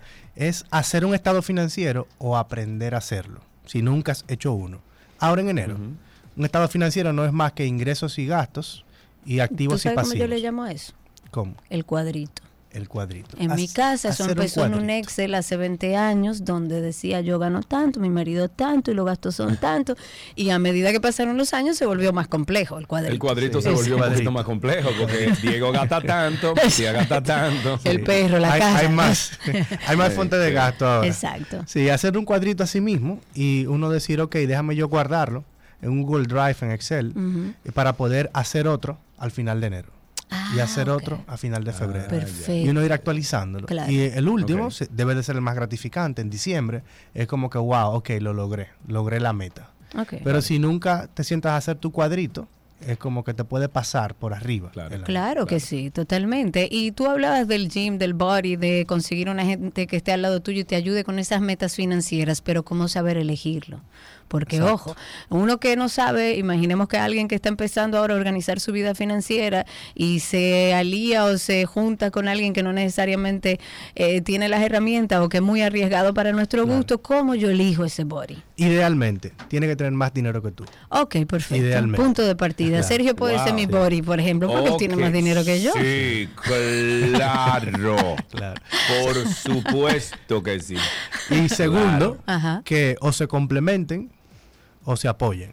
Por ejemplo, si tú eres una persona tacaña, búscate un body que tenga más dinero que tú y que sea ambicioso. Ok, ok. Porque quizás te toca trabajar, no solamente aprender a, a invertir, sino producir más. Claro. Y al revés, si eres una persona muy gastadora, búscate un body que te complemente siendo más austero. Ok. Y por ejemplo, en diferentes rubros, mira, yo necesito a alguien que sí, que sepa más de número, pero a lo mejor yo manejo otra parte que puede ayudarnos a hacer crecer esa empresa que iniciamos. ¿Eso también pudiera ser? Sí, pero ya eso es tema de socios. Ok. O sea, evidentemente, si tú quieres abrir un negocio este año, si eso va a ser como tu meta del año, búscate una persona que tenga negocio, no que sea un Claro, que ya colaborador el una empresa. Claro, Exacto. totalmente. ¿Y qué pasa si llego el cierre del trimestre y mis metas estaban muy fuera de la realidad? ¿Cómo me despierto? Ahí te toca hacer lo que pasó en el 2020, que todo el mundo votó su presupuesto en el segundo trimestre del año e hizo uno nuevo. O sea, si te pusiste una meta muy, muy extravagante o pasó algo, de repente, ah, estamos embarazados en casa. Ah, claro. Y entonces cambió todo el presupuesto. Te toca votarlo y hacerlo de nuevo desde cero. Y o sea, eso que no eso no es como una camisa de fuerza. Ok, no es una camisa de fuerza, a mitad de año usted puede reinventarse y seguir trabajando. No Exacto. suelte todo, que eso es lo importante, no suelte todo. Si usted no lo logró, sigue intentando lo que esto es un asunto también de hábitos, de, de generar nuevos hábitos. Sí, sí. Bueno, 829-236-9856. Sí, Sí. No, no habíamos tenido. Bueno, no ha llegado preguntar. ninguno. Ok, eh, bueno, ¿cómo podemos ir cerrando el tema entonces, Félix? ¿Cómo, cómo, ¿Cuáles son las herramientas que tú puedes dejarnos a los amigos oyentes para que nos organicemos en este 2023? Mira, yo diría que el cuadrito que dice Karina es para mí lo, lo más importante, porque realmente podemos tomar decisiones con el dinero cada vez que cobramos. No vale de nada tú ahora sentarte, eh, segunda semana de enero, a escribir y cuando tú cobres tu quincena del 15, no hacer nada Claro. que aporte a esa meta. Yo creo que eso es importantísimo y lo segundo es no dormir con el enemigo. No hacer esto tú solo y que tu pareja en tu casa no se entere de nada de esto. Y Claro. ustedes no sentarse cada vez que cobran los dos a tener por lo menos un vinito financiero de 20 minutos, eh, media hora, para que no vaya tú por un lado y tu pareja totalmente por otro. Me encanta diferente. eso del vinito financiero. Eh, tienes, a propósito de lo que estamos hablando, tienes un curso de finanzas 101, de inversiones 101, para aquellos que van a empezar desde cero, que tengan las herramientas por lo menos a nivel de información. ¿Cómo pueden conseguir más información? Claro, en Instagram yo tengo un link ahí en, en mi bio y ahí mismo pueden entrar y buscar el programa que es totalmente online. O sea, pueden entrar y adquirirlo ahora mismo porque te va llevando paso a paso a tú organizar todo esto de presupuesto y también aprender a invertir en el mercado local. Perfectísimo. Muchísimas gracias por estar con nosotros. Quien quiera más información, ¿cómo contacta contigo directamente a través de redes sociales igual? Sí. Raf, oh, pero eso Perfecto. es facilísimo, dile de Money Coach. Arroba de ¿cómo Money es? Coach RD. Ya, punto. Me encanta el listo. Claro. Gracias, Félix, por estar con nosotros aquí en este segmento de economía. Ya saben ustedes, arroba The Money Coach RD, The Money Coach RD, asesor y educador financiero. Y hoy nos compartió cómo planificar financieramente el 2023. Ya regresamos.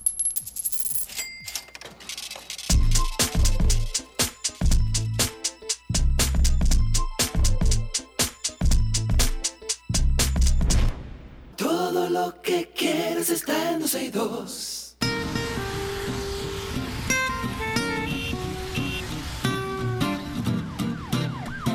Ya estamos en tránsito y circo. Ustedes comiencen a llamar al 829-236-9856. 829-236-9856, que es el teléfono aquí en 262. Comiencen a llamar y díganos cómo está esa calle, qué están haciendo, cómo está el entorno, cómo eh, todo lo que usted quiera comentarnos. Exacto. Eh, ¿En qué va lo de, lo de la, la cuestión esta de Hugo de 11 de la noche a 5 de la mañana? He visto que tenemos que- todos los sectores están en contra de eso. Yo lo que me hago la pregunta por no hacer como, ay, no sé, una carrera eh, de brujas, eh, tratando de entender un poco las decisiones que se toman desde las diferentes instituciones, en base a qué toman esta decisión, tomaron ellos en cuenta que aquí hay una población, si no la mayoría, una gran de población motores. de personas que ese es su modo de trabajo. ¿Qué hace una persona que sale de un restaurante que nos consta, por ejemplo, tenemos amigos chef que tienen empleados que salen tarde en la noche a la hora que cierran esos restaurantes y salen en su motor? ¿Cómo llegan a su casa? Porque se supone sobre todo, que Ajá. sobre todo, perdón, Karina, en las zonas turísticas. Sobre todo porque aquí en Punta Cana y en Bávara tú andas a las 2, 3, 4, 5 de la mañana y tú ves a los gringos tomando Uber Moto para llegar a sus hoteles y llegar a sus lugares. Exacto, entonces yo la verdad es que no sé cuáles son primero la base sobre la cual toman, eh, tomaron esa decisión y segundo, cuál es la alternativa que tú le das a ese grupo de personas que se traslada después de las 11 de la noche y que no tiene acceso, por ejemplo, a la OMS. O sea, a ver, para poner a todos en contexto, eh, el Intran tomó la decisión de regularizar el horario de las motocicletas con dos personas a bordo desde las 11 de la noche hasta las 5.30 de la mañana según ellos, para controlar la delincuencia. Y es que el director del Intran, Hugo Veras, eh, dijo que la propuesta ha sido valorada de manera positiva.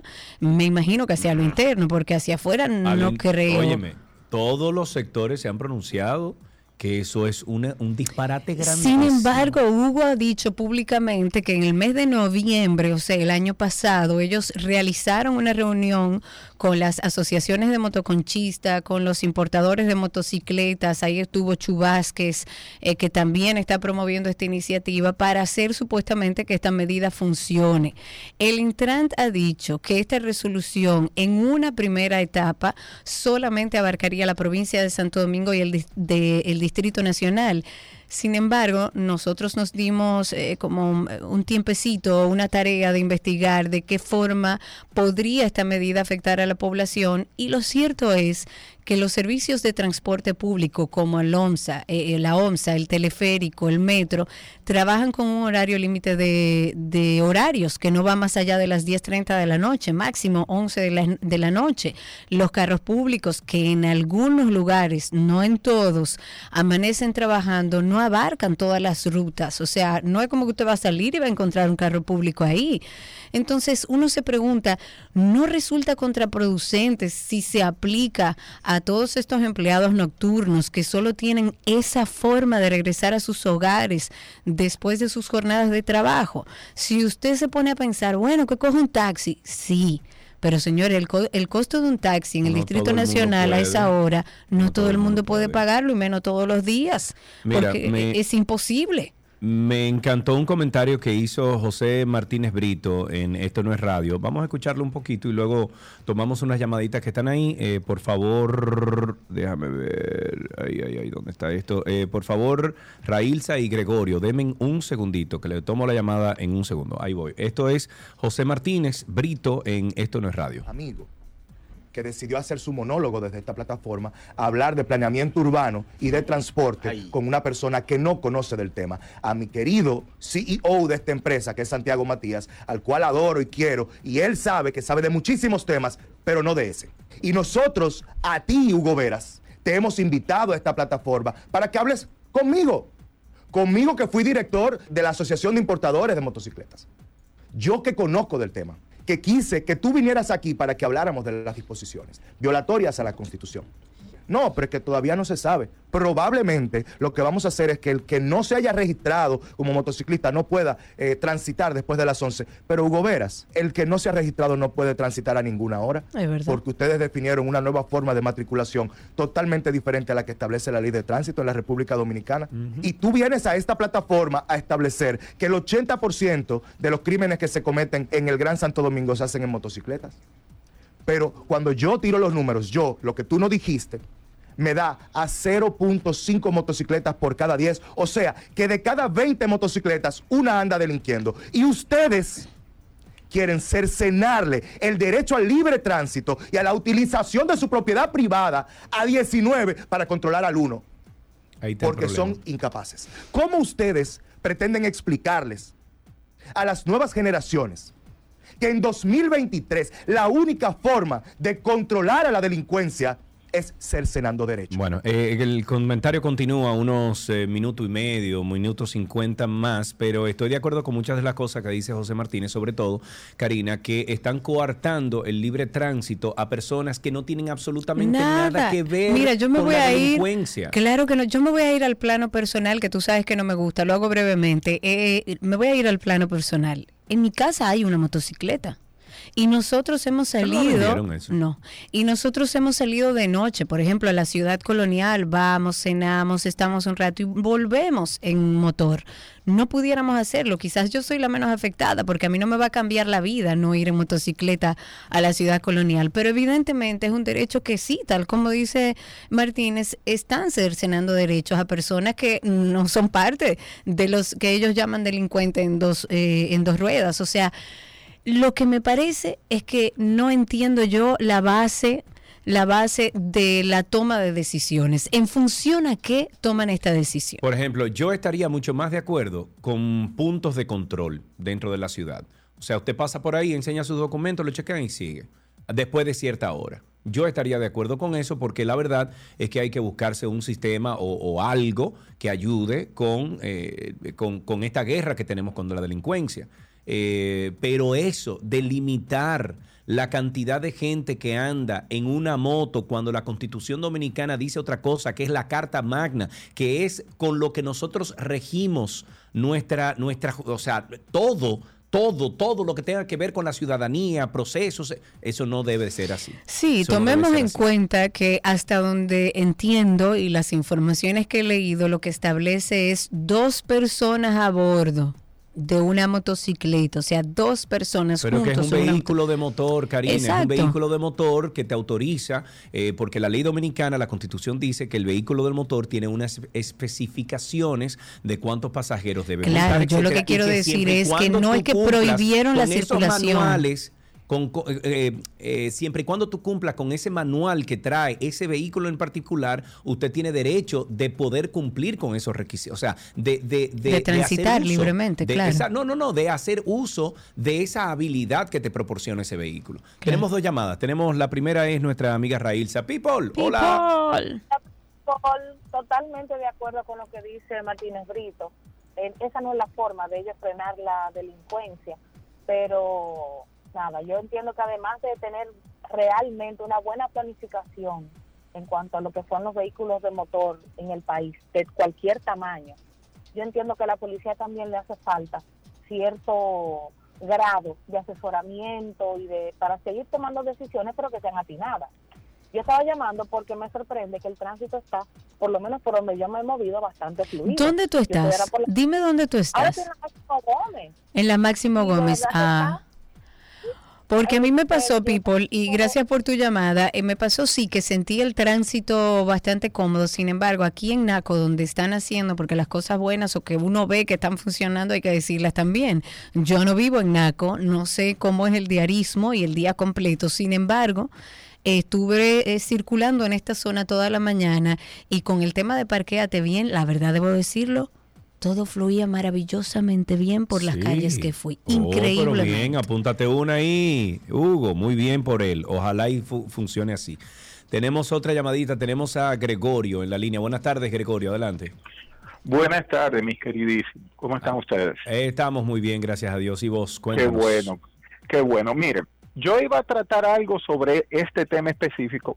Lo voy a dejar, le voy a tratar otro tema. ¿Por qué? Porque ustedes dos, Karina, tú y Brito, extrajeron todo mi pensamiento y, y lo expresaron cada uno en sus opiniones. Nos alegramos que lo así iba a decir. Por otro lado, aparte de que eh, este muchacho se volvió loco, eh, ¿Cuál de todos? eh, con- el, el- el de eh, Hugo Vera, pobrecito, no sé qué le pasó, pero nada. Voy a tratar otro tema que me causa mucha preocupación como ciudadano. A ver. Y es el tema de que aunque es verdad que aquí no tenemos un tema de algo en contra directo, aquí se quiere negar el racismo. Aquí cuando alguien saca la bandera del racismo, le quieren decir que es un acomplejado Sí. y no es la realidad. Este es un país sumamente eh, racista. Yo soy una persona eh, como eh, mestizo, de, de mamá blanca, de papá mestizo y casado con una mujer blanca. Cuando me ven con mi hijo me dice, ay, es igualito a ti, pero mejorado porque salió blanquito. Eso es racismo. Ay, por Dios. Ay, por Dios. Eh, es algo cultural como chistoso también, porque por Es ejemplo, chistoso, pero mira, no, te, mira te qué voy a explicar, pasa, pero oye algo, Gregorio, te voy a dar un ejemplo también. Por ejemplo, he tenido personas que han venido de otras partes de Latinoamérica o personas, por ejemplo, que vienen de Estados Unidos que saben hablar español y cuando vienen aquí y yo le digo, por ejemplo, al auxiliar de la casa, que le digo, mi negra, pero no me haga eso, hombre. Oye, oye la expresión y con el cariño que se lo estoy diciendo, sin embargo, para nosotros los latinos y sobre todo los dominicanos o los cubanos, eso no es una ofensa, al contrario, eso es un halago que tú le digas a alguien mi negra. Pero cuando esa persona me ha escuchado decir eso, inmediatamente me dice, óyeme, eso, eso, eso no se puede, eso es racismo. Entonces, también es una cuestión cultural, Gregorio. Sí, pero te voy a ir con un tema, o sea, decir que, un- la ra- que mejoraste la raza porque tu hijo salió Sí, blanco claro, por favor. es, es ya eh, eso raya Eso en falta de pero, no me- pero vamos a soltar esa parte, vámonos a ir a la operativa, a la real. Aquí existe un supermercado, que de hecho es el supermercado que más me gusta porque es el que tiene mayor variedad de productos, que no tiene un solo gerente de tienda blanco. Alegarían muchos defensores de que aquí no hay racismo, de que lo que pasa es que como ellos son de familia española, yo contrato españoles. No, contrato, conozco más de 10 de esos gerentes, amigos míos, hijos de amigos míos, hermanos de amigos míos, clientes míos, familiares míos, que son dominicanos 100%. Simplemente son blancos que parecen europeos. No existe en esa cadena de supermercados una sola persona de color como gerente. Y ya he ido a muchas de sus tiendas. No hay una, ya yo hice la investigación. Y es decir, tú me vas a decir a mí que aquí no hay personas de color graduadas en administración de empresas, administración turística y hotelera, especialistas en alimentos, que sean por lo menos mestizos. Si tú me Yo- permites, ya te digo el supermercado, pero Eh, vamos a dejarlo creo, saber, nacional. sí, gracias por tu llamada. Imaginé que te referías a eso. Yo conozco muchos mestizos que trabajan en esa empresa. Tengo que pensar, a ver, lo que, lo que pasa es que yo no creo que sea tampoco algo eh, establecido por norma dentro de una empresa. Me sorprendería que así sea. Yo no creo que haya ninguna empresa que tenga como norma o que su, o que su encargada de recursos hu- humanos tenga como norma contratar a cierto tipo de personas por su tez o por cómo se vea físicamente. Yo creo que sí tenemos como empresa que invitar a esas empresas a que sean inclusivos y que sean y que lo hagan de una manera eh, o sea, tomándolo en cuenta, ¿no? Mira, yo quiero tener dentro de mi carpeta de empleados, yo quiero trabajar con, con una diversidad de empleados, pero no creo tampoco que sea algo decidido y pensado para que suceda así. 809-562-1091 es el teléfono en cabina, 809-562-1091. Seguimos con el tema del tránsito diciendo... No, Karina, 829-236-9856. Estamos utilizando Ah. el teléfono virtual está en el día de hoy, 829-236-9856. 829-236-9856, nuestro teléfono aquí en cabina. Subastarán vehículos retenidos en el canódromo. El Instituto Nacional de Tránsito y Transporte Terrestre anunció el día de ayer que será construido un moderno centro de acopio de vehículos y que los vehículos que per- permanecían retenidos en el canódromo serán puestos en una subasta pública. Esto fue un comunicado del director del Intran, dijo que a los, a los propietarios de vehículos incautados que permanecían en el canódromo se les otorgó un plazo de 90 días para que pasaran a retirarlos, pero que una vez cumplido ese plazo se debe aplicar lo que dice la ley 6317, 70 6317 que establece que se deben convocar a una subasta pública de esos vehículos que entran en la categoría de chatarras. Y sobre ese mismo tema del canódromo, hay el nuevo proyecto del Centro de Retención Vehicular, el DGCET, está próximo al sector La Cuava en Pedro Brán.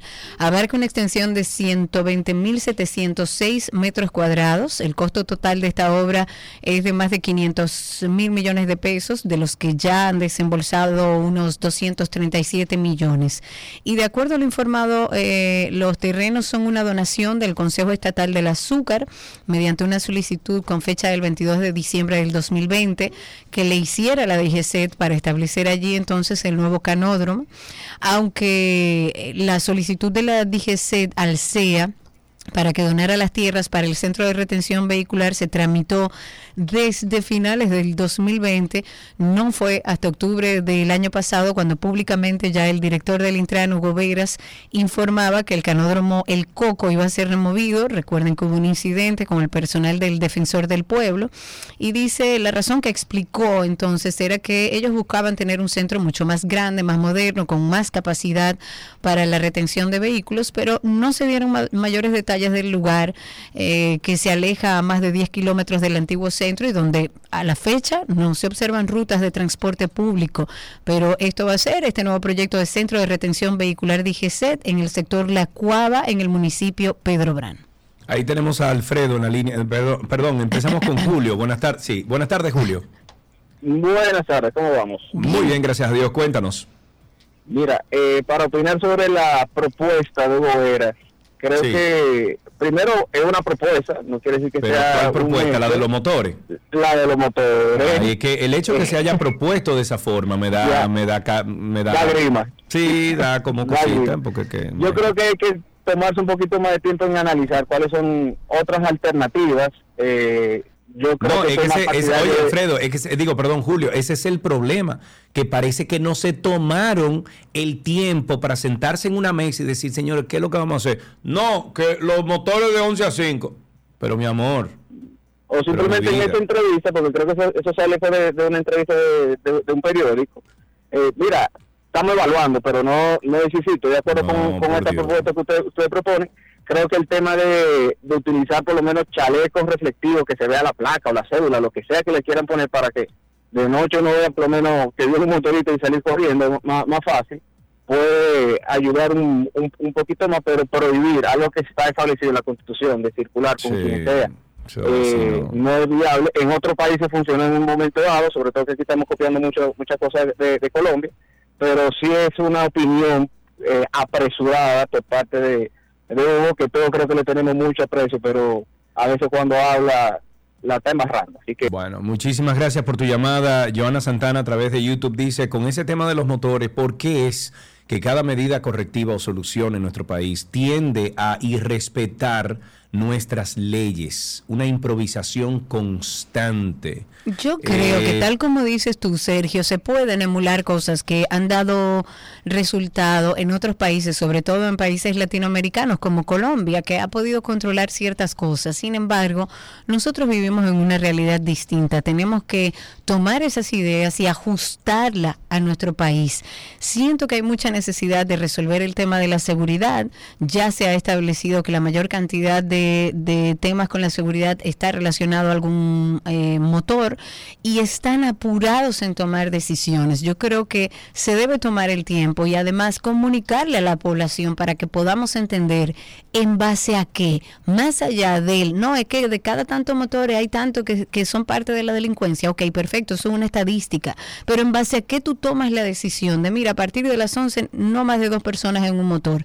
¿Por qué? ¿En base a qué? ¿De qué manera entienden tanto Chubásquez como Hugo Veras que esto va a ayudar con el tema de la delincuencia? Porque al final del día, les voy a decir algo, ya no atracan uno, ya no es un motor con dos o con tres, ya andan tres y cuatro motores, andarán de a uno Así es. por motor y punto. Entonces, Hacen redes, o sea, hacen una red de, de estafadores donde te caen tres y cuatro motores al mismo tiempo. lo hemos y te visto. co- acorralan y te apuntan con una pistola. Entonces, ahora que uno no puede comprar una pistola legal porque están por el, por el cielo, entonces ya uno se fuñó ahí mismo. Tenemos una última llamada. Eh, tenemos a Wilfri, no, Alfredo, creo que es. Buenas tardes, Alfredo. Sí. Adelante. Sí, buenas tardes, Alfredo. Fíjese, eh, me imagino, andamos por el mismo comentario del tema de los motores. Por ejemplo, donde yo trabajo, donde yo dirijo, yo tengo casi 300 empleados y se trabaja prácticamente 24 horas. ¿Qué va a ser el turno de las 11 de la noche cuando se retire, donde la mayoría busca un compañero que lo lleve, que tiene motocicleta, que es la realidad Sí, del, claro. del empleado sueldo mínimo? Porque claro. un sueldo mínimo no puede echar ni gas a un carro. Su realidad es una motocicleta. ¿Dónde está el personal que trabaja de noche en bar, en restaurantes, que se maneja con una motocicleta? Entonces tenemos que aterrizar. No vivimos en Naco y Piantini todos. Todos no tuvimos esa oportunidad de pensar Naco Piantini. Hay que pensar Sursa en barrio. La realidad. Creo que fue usted que lo comentó ahorita, señor Sergio, Bien. hacer puntos de controles. Claro. Vamos a poner puntos de controles. Claro. Vamos a hostigar, entre comillas, que el que anda por la ley no le molesta. que Pero, pero no, policía- óyeme. Alfredo, pero no solamente punto de controles, sino que nosotros los ciudadanos, de ser abordados para algún tipo de borona o de algo mal hecho por algún oficial de eso, también, también tengamos las herramientas para poderlo denunciar, porque esos, esos eh, retenes y esos puntos de controles se convierten entonces en un peaje a la policía. Pero entonces que el, Estado me dé a mí como ciudadano un sistema, una aplicación, algo donde yo le diga, deme, primero deme su número de, de oficial. A tal número, déjeme ver, verifico, ok, miren mis documentos. Si ese, si ese oficial te salta con, mire, deme una borona para yo dejarlo ahí, que sí, que, ah, no, sí, está bien, tú coges la aplicación y de inmediato tú lo puedes denunciar porque necesitamos un sistema también para nosotros los ciudadanos, dentro de un sistema corrompido como el que vivimos, que nosotros también podamos defendernos. Pero bueno, son otros 500. 829-236-9856, el tema de, de- de esto de los motores eh, está calientito, todos los días están saliendo diferentes eh, grupos que están en contra de que se viole nuestra constitución, porque eh, definitivamente Chu Vázquez y, y a la policía se le ha ido de la mano el tema de la delincuencia. 829-236-9856, 829-236-9856, que es el teléfono aquí, y tenemos tiempo para dos llamaditas y finaliza- finalizamos con el tránsito y circo del día de hoy.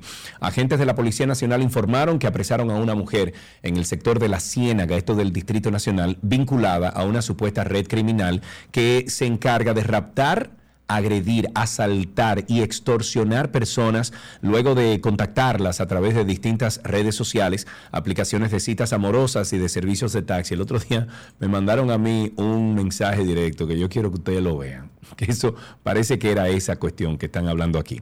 Se trata de Jessica Estrella Ramírez, se le llamaba Pamela, cuya retención se materializó a través de la orden de arresto eh, 256 diciembre 2022 en la calle 9 del sector en mención, de acuerdo a la policía, a la detenida se le atribuye participar en actos de secuestro, extorsión, robo, agredir a ciudadanos quienes eh, eran contactados por medio de las plataformas de encuentros como Grindr, Tinder, Bumble. Además, las víctimas son captadas a través de la reconocida aplicación móvil para solicitar servicios de taxi. O sea que tengan mucho cuidado, esas aplicaciones de, cita como Tinder, mucho cuidado con eso. Aquí tenemos las dos últimas llamaditas. Eh, tenemos a Rafael. Buenas tardes, Rafael, ¿cómo estás? Muy bien, gracias. ¿Y ustedes? Muy bien, gracias a Dios. Cuéntame, Rafael. Eh, bueno, concerniente a lo que a la a lo que a la decisión que quieren tomar, entiendo que hay muchas otras cosas por donde se puede se puede ir. A ver, Eh, aporta, aporta alguna solución.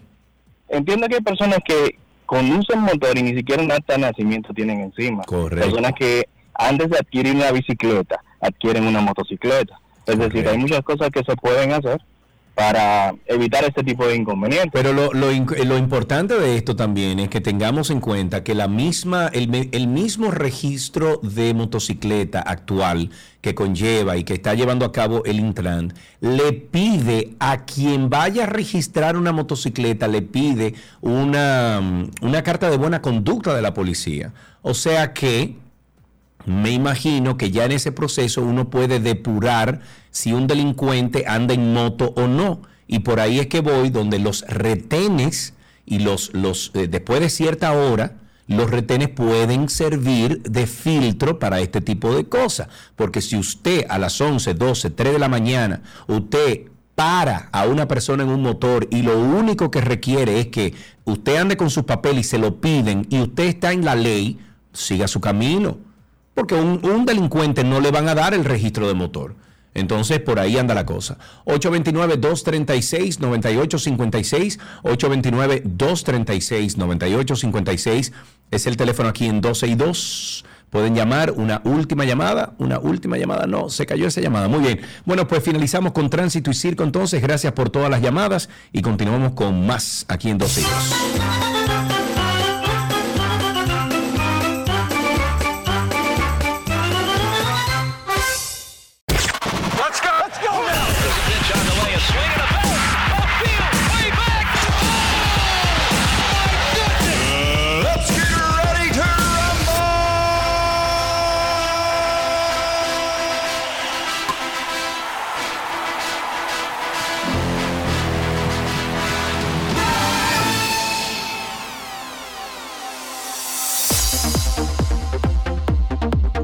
Suena ya la cancioncita que dice que estamos en estas noticias deportivas. Nos vamos con eh, deportes en el béisbol, en la pelota invernal. Anoche nuevamente brillaron las estrellas tras haber ganado ante los gigantes del Cibao cinco carreras por dos, mientras que los Tigres del Licey derrotaron a sus eternos rivales, las Águilas Cibaeñas, 12 carreras por cinco. Qué pela, compadre. Esto deja la tabla de posiciones con los Tigres del Licey y las estrellas empatadas en el primer puesto y Gigantes y Águilas compartiendo el segundo lugar.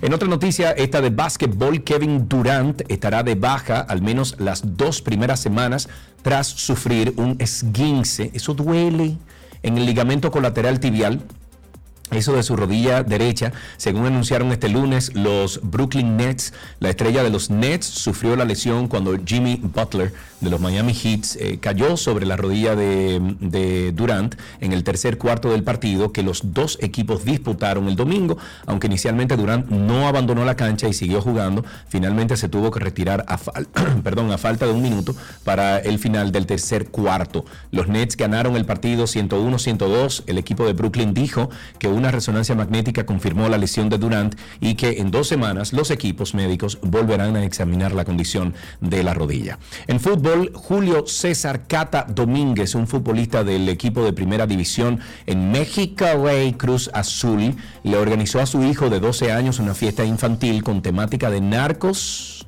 Wow. Y publicó fotografías de la celebración en redes. Si me hubiesen hablado de a lo mejor 50 años atrás, yo te digo, bueno, raya, tú sabes. Pero hoy en día, en las imágenes se podía ver a los niños jugando con armas de juguete y con uniformes militares y gorras, con el letrero Chapiza, en alusión al narcotraficante mexicano Joaquín El Chapo Guzmán en internet criticaron la acción del futbolista a unos días de, que, la detención de Ovidio Guzmán desatara balaceras y violencia que dejó decenas de muertos y heridos al norte de México. Finalmente el futbolista retiró las fotografías y publicó una disculpas en, una disculpa en redes sociales y publicó además el siguiente mensaje. Reconozco que estas no contribuyen a crear una mejor impresión de México. Ni yo ni mi familia promovemos o justificamos ningún tipo de violencia. Bueno, la cometió ahí. Otra noticia de fútbol, el futbolista iraní Amir Nas Asadani ha sido condenado a 26 años de cárcel por un tribunal revolucionario por el supuesto asesinato de tres miembros de las fuerzas de seguridad y otros dos delitos cometidos durante las protestas que sacuden el país persa desde mediados de septiembre.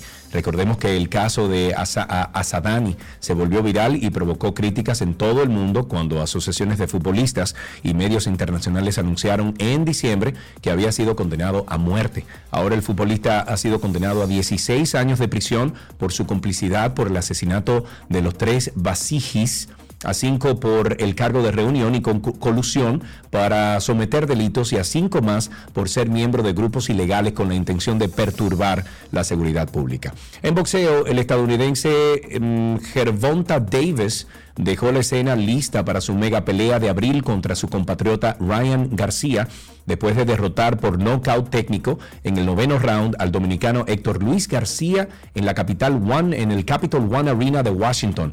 Con la victoria, Gervonta, además de asegurar la lucrativa pelea ante King eh, en peso pesado de 136 libras, eh, retuvo el título de campeón regular ligero de la Asociación Mundial de Boxeo, eh, que ostenta desde 2019 tras noquear al cubano Yurigorkis, wow, Gamboa en el, en el round 12.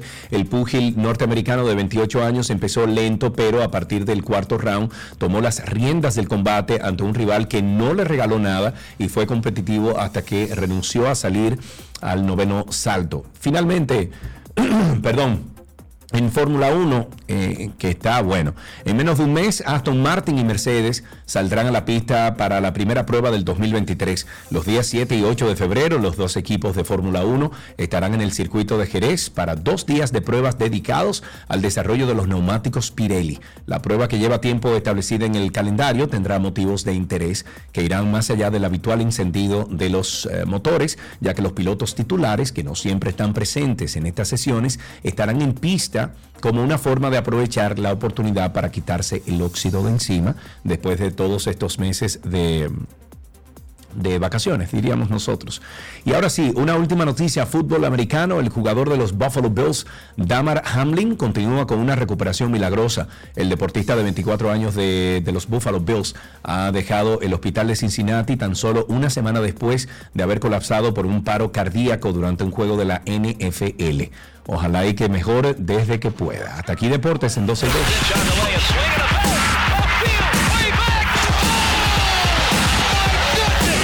Let's get ready to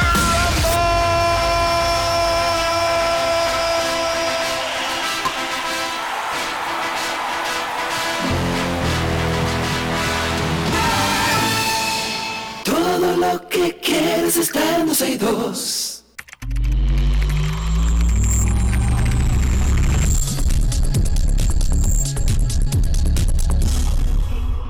Ya estamos en artículos tecnológicos y en el día de hoy, como siempre, conectamos con nuestros nuestro amigo Orlando Prieto. Si lo hace con el teléfono celular, te va mejor.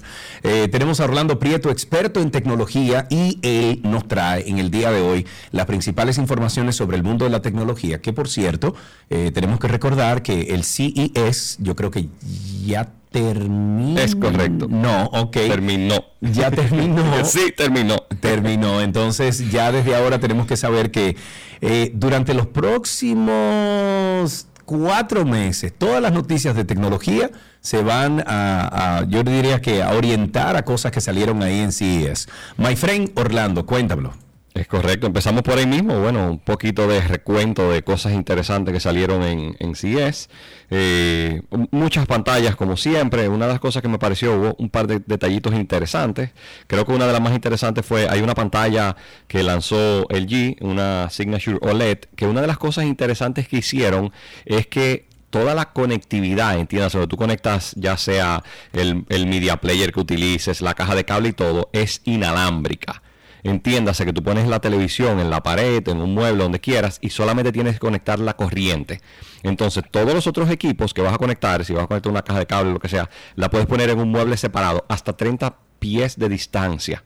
Entonces es muy cómodo, principalmente Wow. cuando quieres poner algo de que se vea estético, que Claro. no quieres tener todos esos cables, todas esas cosas, ya lo puedes poner en un ambiente separado, que muchas veces es muy difícil. eh, me pasa en muchos casos de personas que quieren instalar la, la pared, la televisión en la pared, que no Sí. se vea ningún cable, Sí. y normalmente hay que tirarle el HDMI por detrás de la pared. En este caso simplemente le pones la corriente y la caja principal donde está el, digamos, el cerebro donde se conectan todas las cosas va Sí. separado. Igual todo el tema de audio.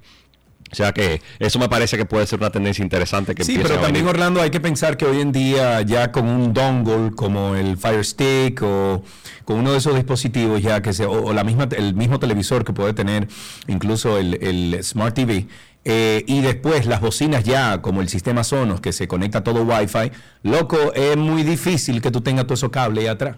Bueno, depende. Tú, tú pones el ejemplo de, del Sonos. El Sonos es un muy buen ejemplo porque el Sonos tú lo conectas por la parte, por la salida óptica de la televisión. Sí. Entonces realmente Y le por el tienes- un HDMI también porque tiene HMRC, ¿qué se llama? Eh, eh, ARC. ARC, Entonces, cuando tienes el ARC, eso es interesante. En ese caso en particular, por ejemplo, tú sigues teniendo que tirar el cable por la pared para que puedas tener HDMI, aunque el Sonos es inalámbrico, digamos entre comillas, porque es inalámbrico entre ellos, pero tienes que dar el audio, no se lo das de forma inalámbrica cuando es de la televisión. Sí, correcto. Entonces, eso es un muy buen caso. Igual, cuando tienes un home theater, tienes un amplificador, una cosa así, también tienes que tirar el cable. Entonces, definitivamente es una tendencia que ojalá y la copien las demás marcas. Hay que ver si es algo que el mercado realmente quiere. A mí me pareció una idea brillante de ese tipo de ideas que tú dices, ¿por qué no se había ocurrido antes? Porque existe hace tiempo ya el tema de inalámbrico. O sea que eso fue algo bastante interesante.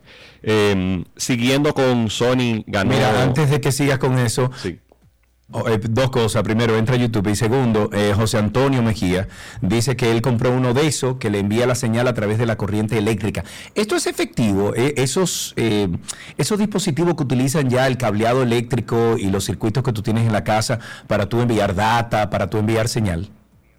Eh, sí y no, entiéndase, todo va a depender de cómo esté distribuida la casa. Me pasa en casas que funciona perfectamente, si no tiene puntos intermedios, pero por ejemplo aquí, eh, principalmente por cómo se construye en, nuestro país, hay muchos casos donde tienen que pasan, por ejemplo, por dos cajas de breakers, pasan por cosas así y se pierde la señal y no funciona. O sea que es una lotería.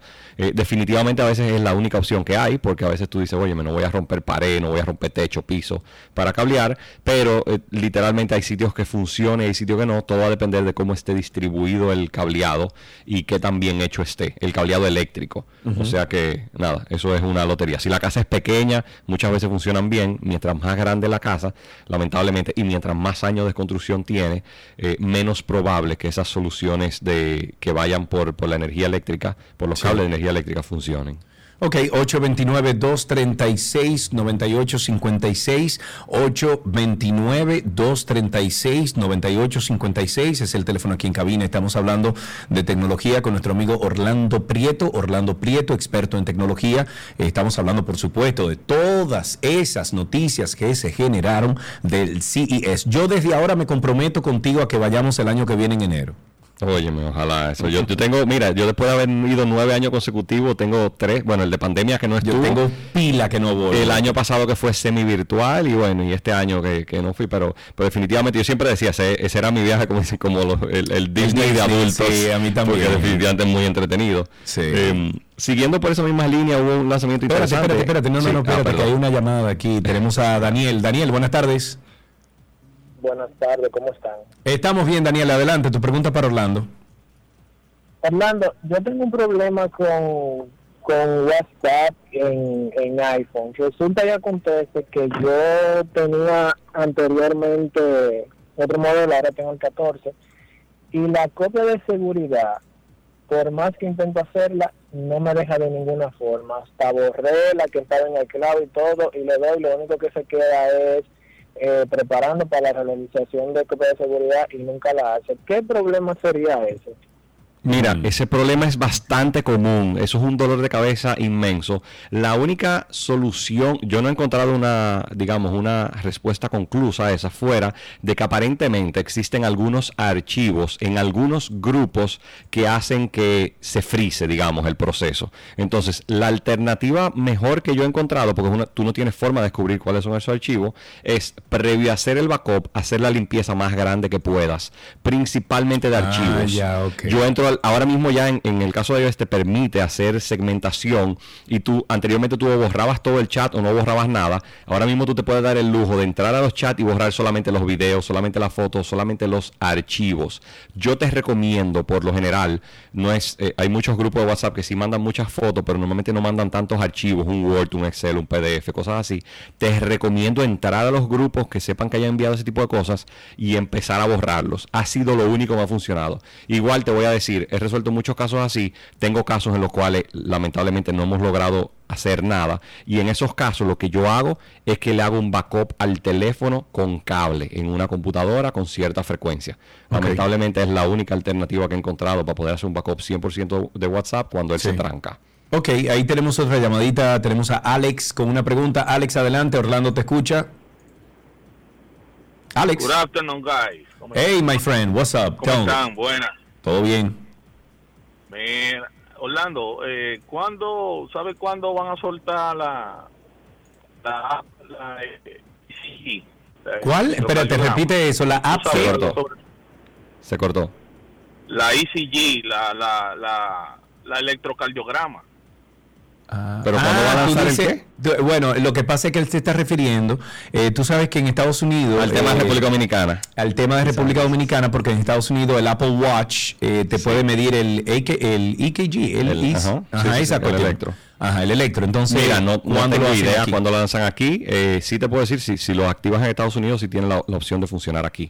Eh, y sí lo tienes que hacer físicamente. Es un tema es muy complejo ponerlo aquí. Pero de verdad, no sé, eso son loterías con, con empresas así, como el, como el caso de Apple, que nada, es básicamente cuando suficiente mercado se lo, se lo solicite y lo pongan. O sea que yo siempre digo, con cosas así de Apple, eso puede ser tanto mañana como dentro de 10 años. Uno nunca sabe con ello.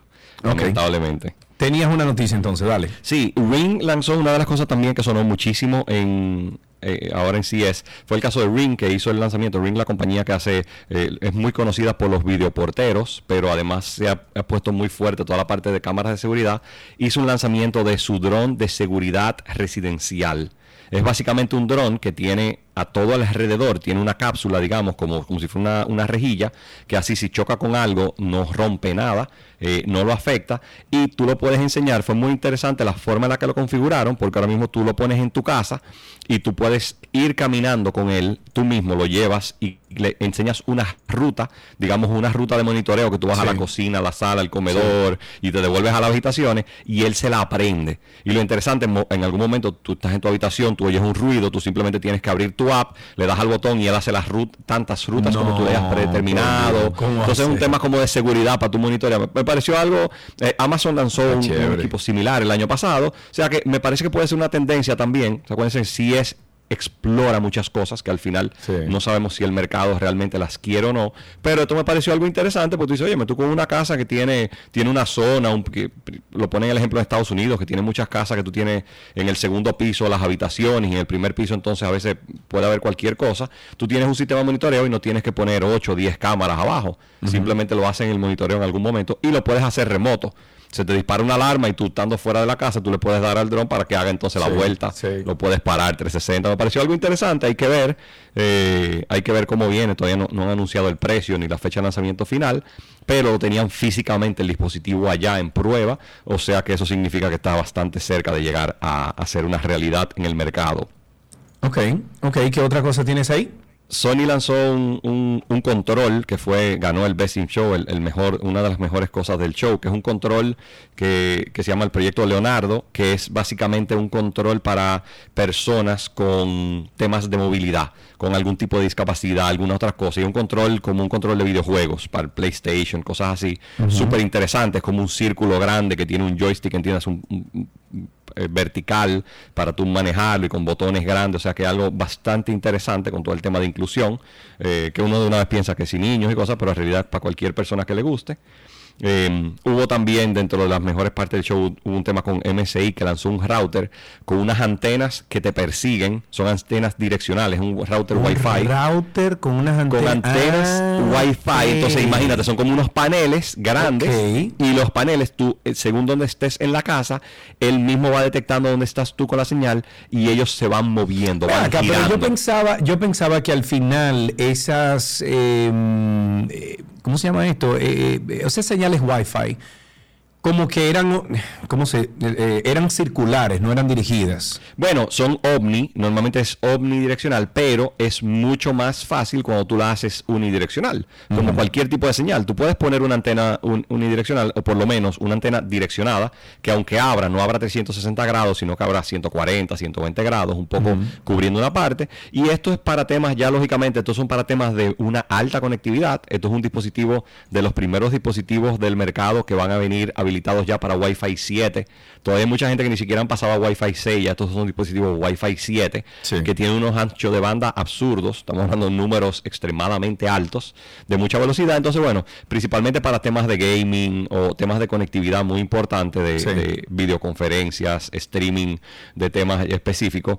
Es poco a poco, esto lo que anda buscando es hacer la tú tener un poquito más de la calidad que tienes en un cable y del ancho de banda que tienes en un cable, lo más posible en algo como una eh, como una antena. Entonces nada, es un dispositivo inmenso, me parece una locura, pero pero bueno, tienen eh, es algo que se supone que, que no, no se sabe cuándo salga todavía, pero bueno, son de las cosas que presentaron y, y que fueron bastante interesantes. Men, tú viste en el CES eh, la compañía Vessel con doble S, Vessel, que está La de las casas.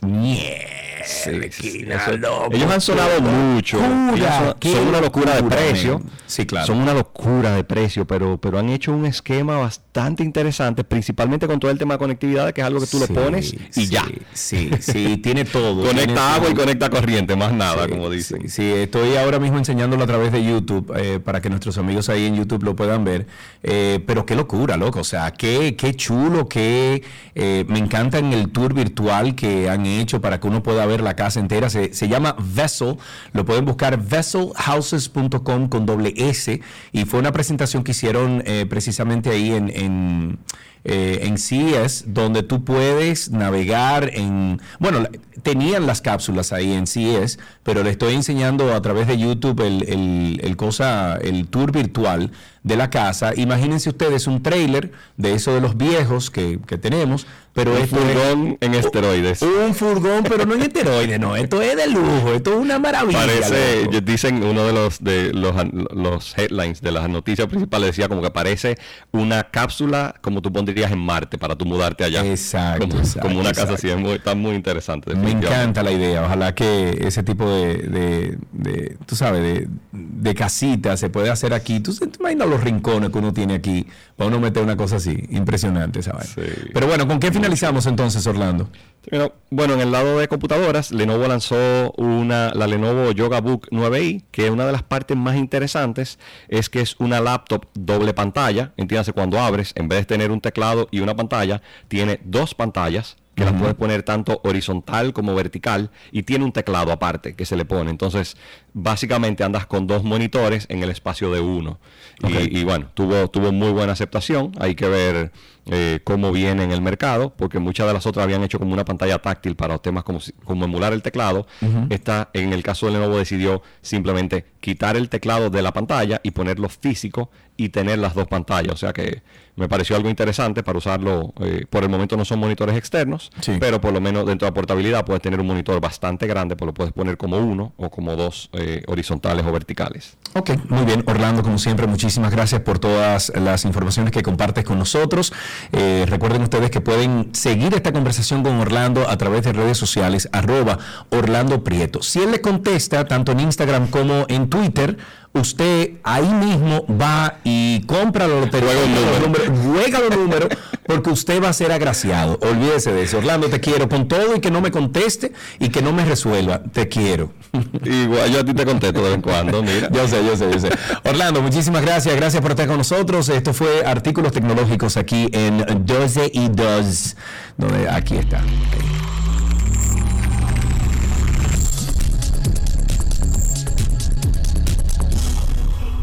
Lo que quieres está en 12 y 2.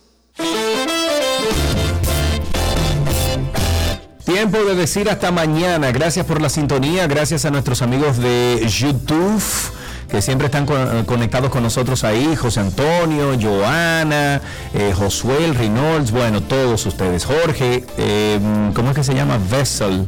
Te lo voy a poner ahora, ¿cómo se llama? Vessel, Vessel con doble S. Eh, están lindísimas esas casas, te lo pongo ahora. Eh, ustedes siguen en sintonía con esta 91.1, 91.3. Ahí viene Shaley con buena música, bonita voz, buenas informaciones, algo ligero para ustedes pasar la tarde chévere. Ya saben, sigan con nosotros en la 91.1, 91.3 FM y nos escuchamos tomorrow aquí en 12 y 2 al mediodía. Bye bye.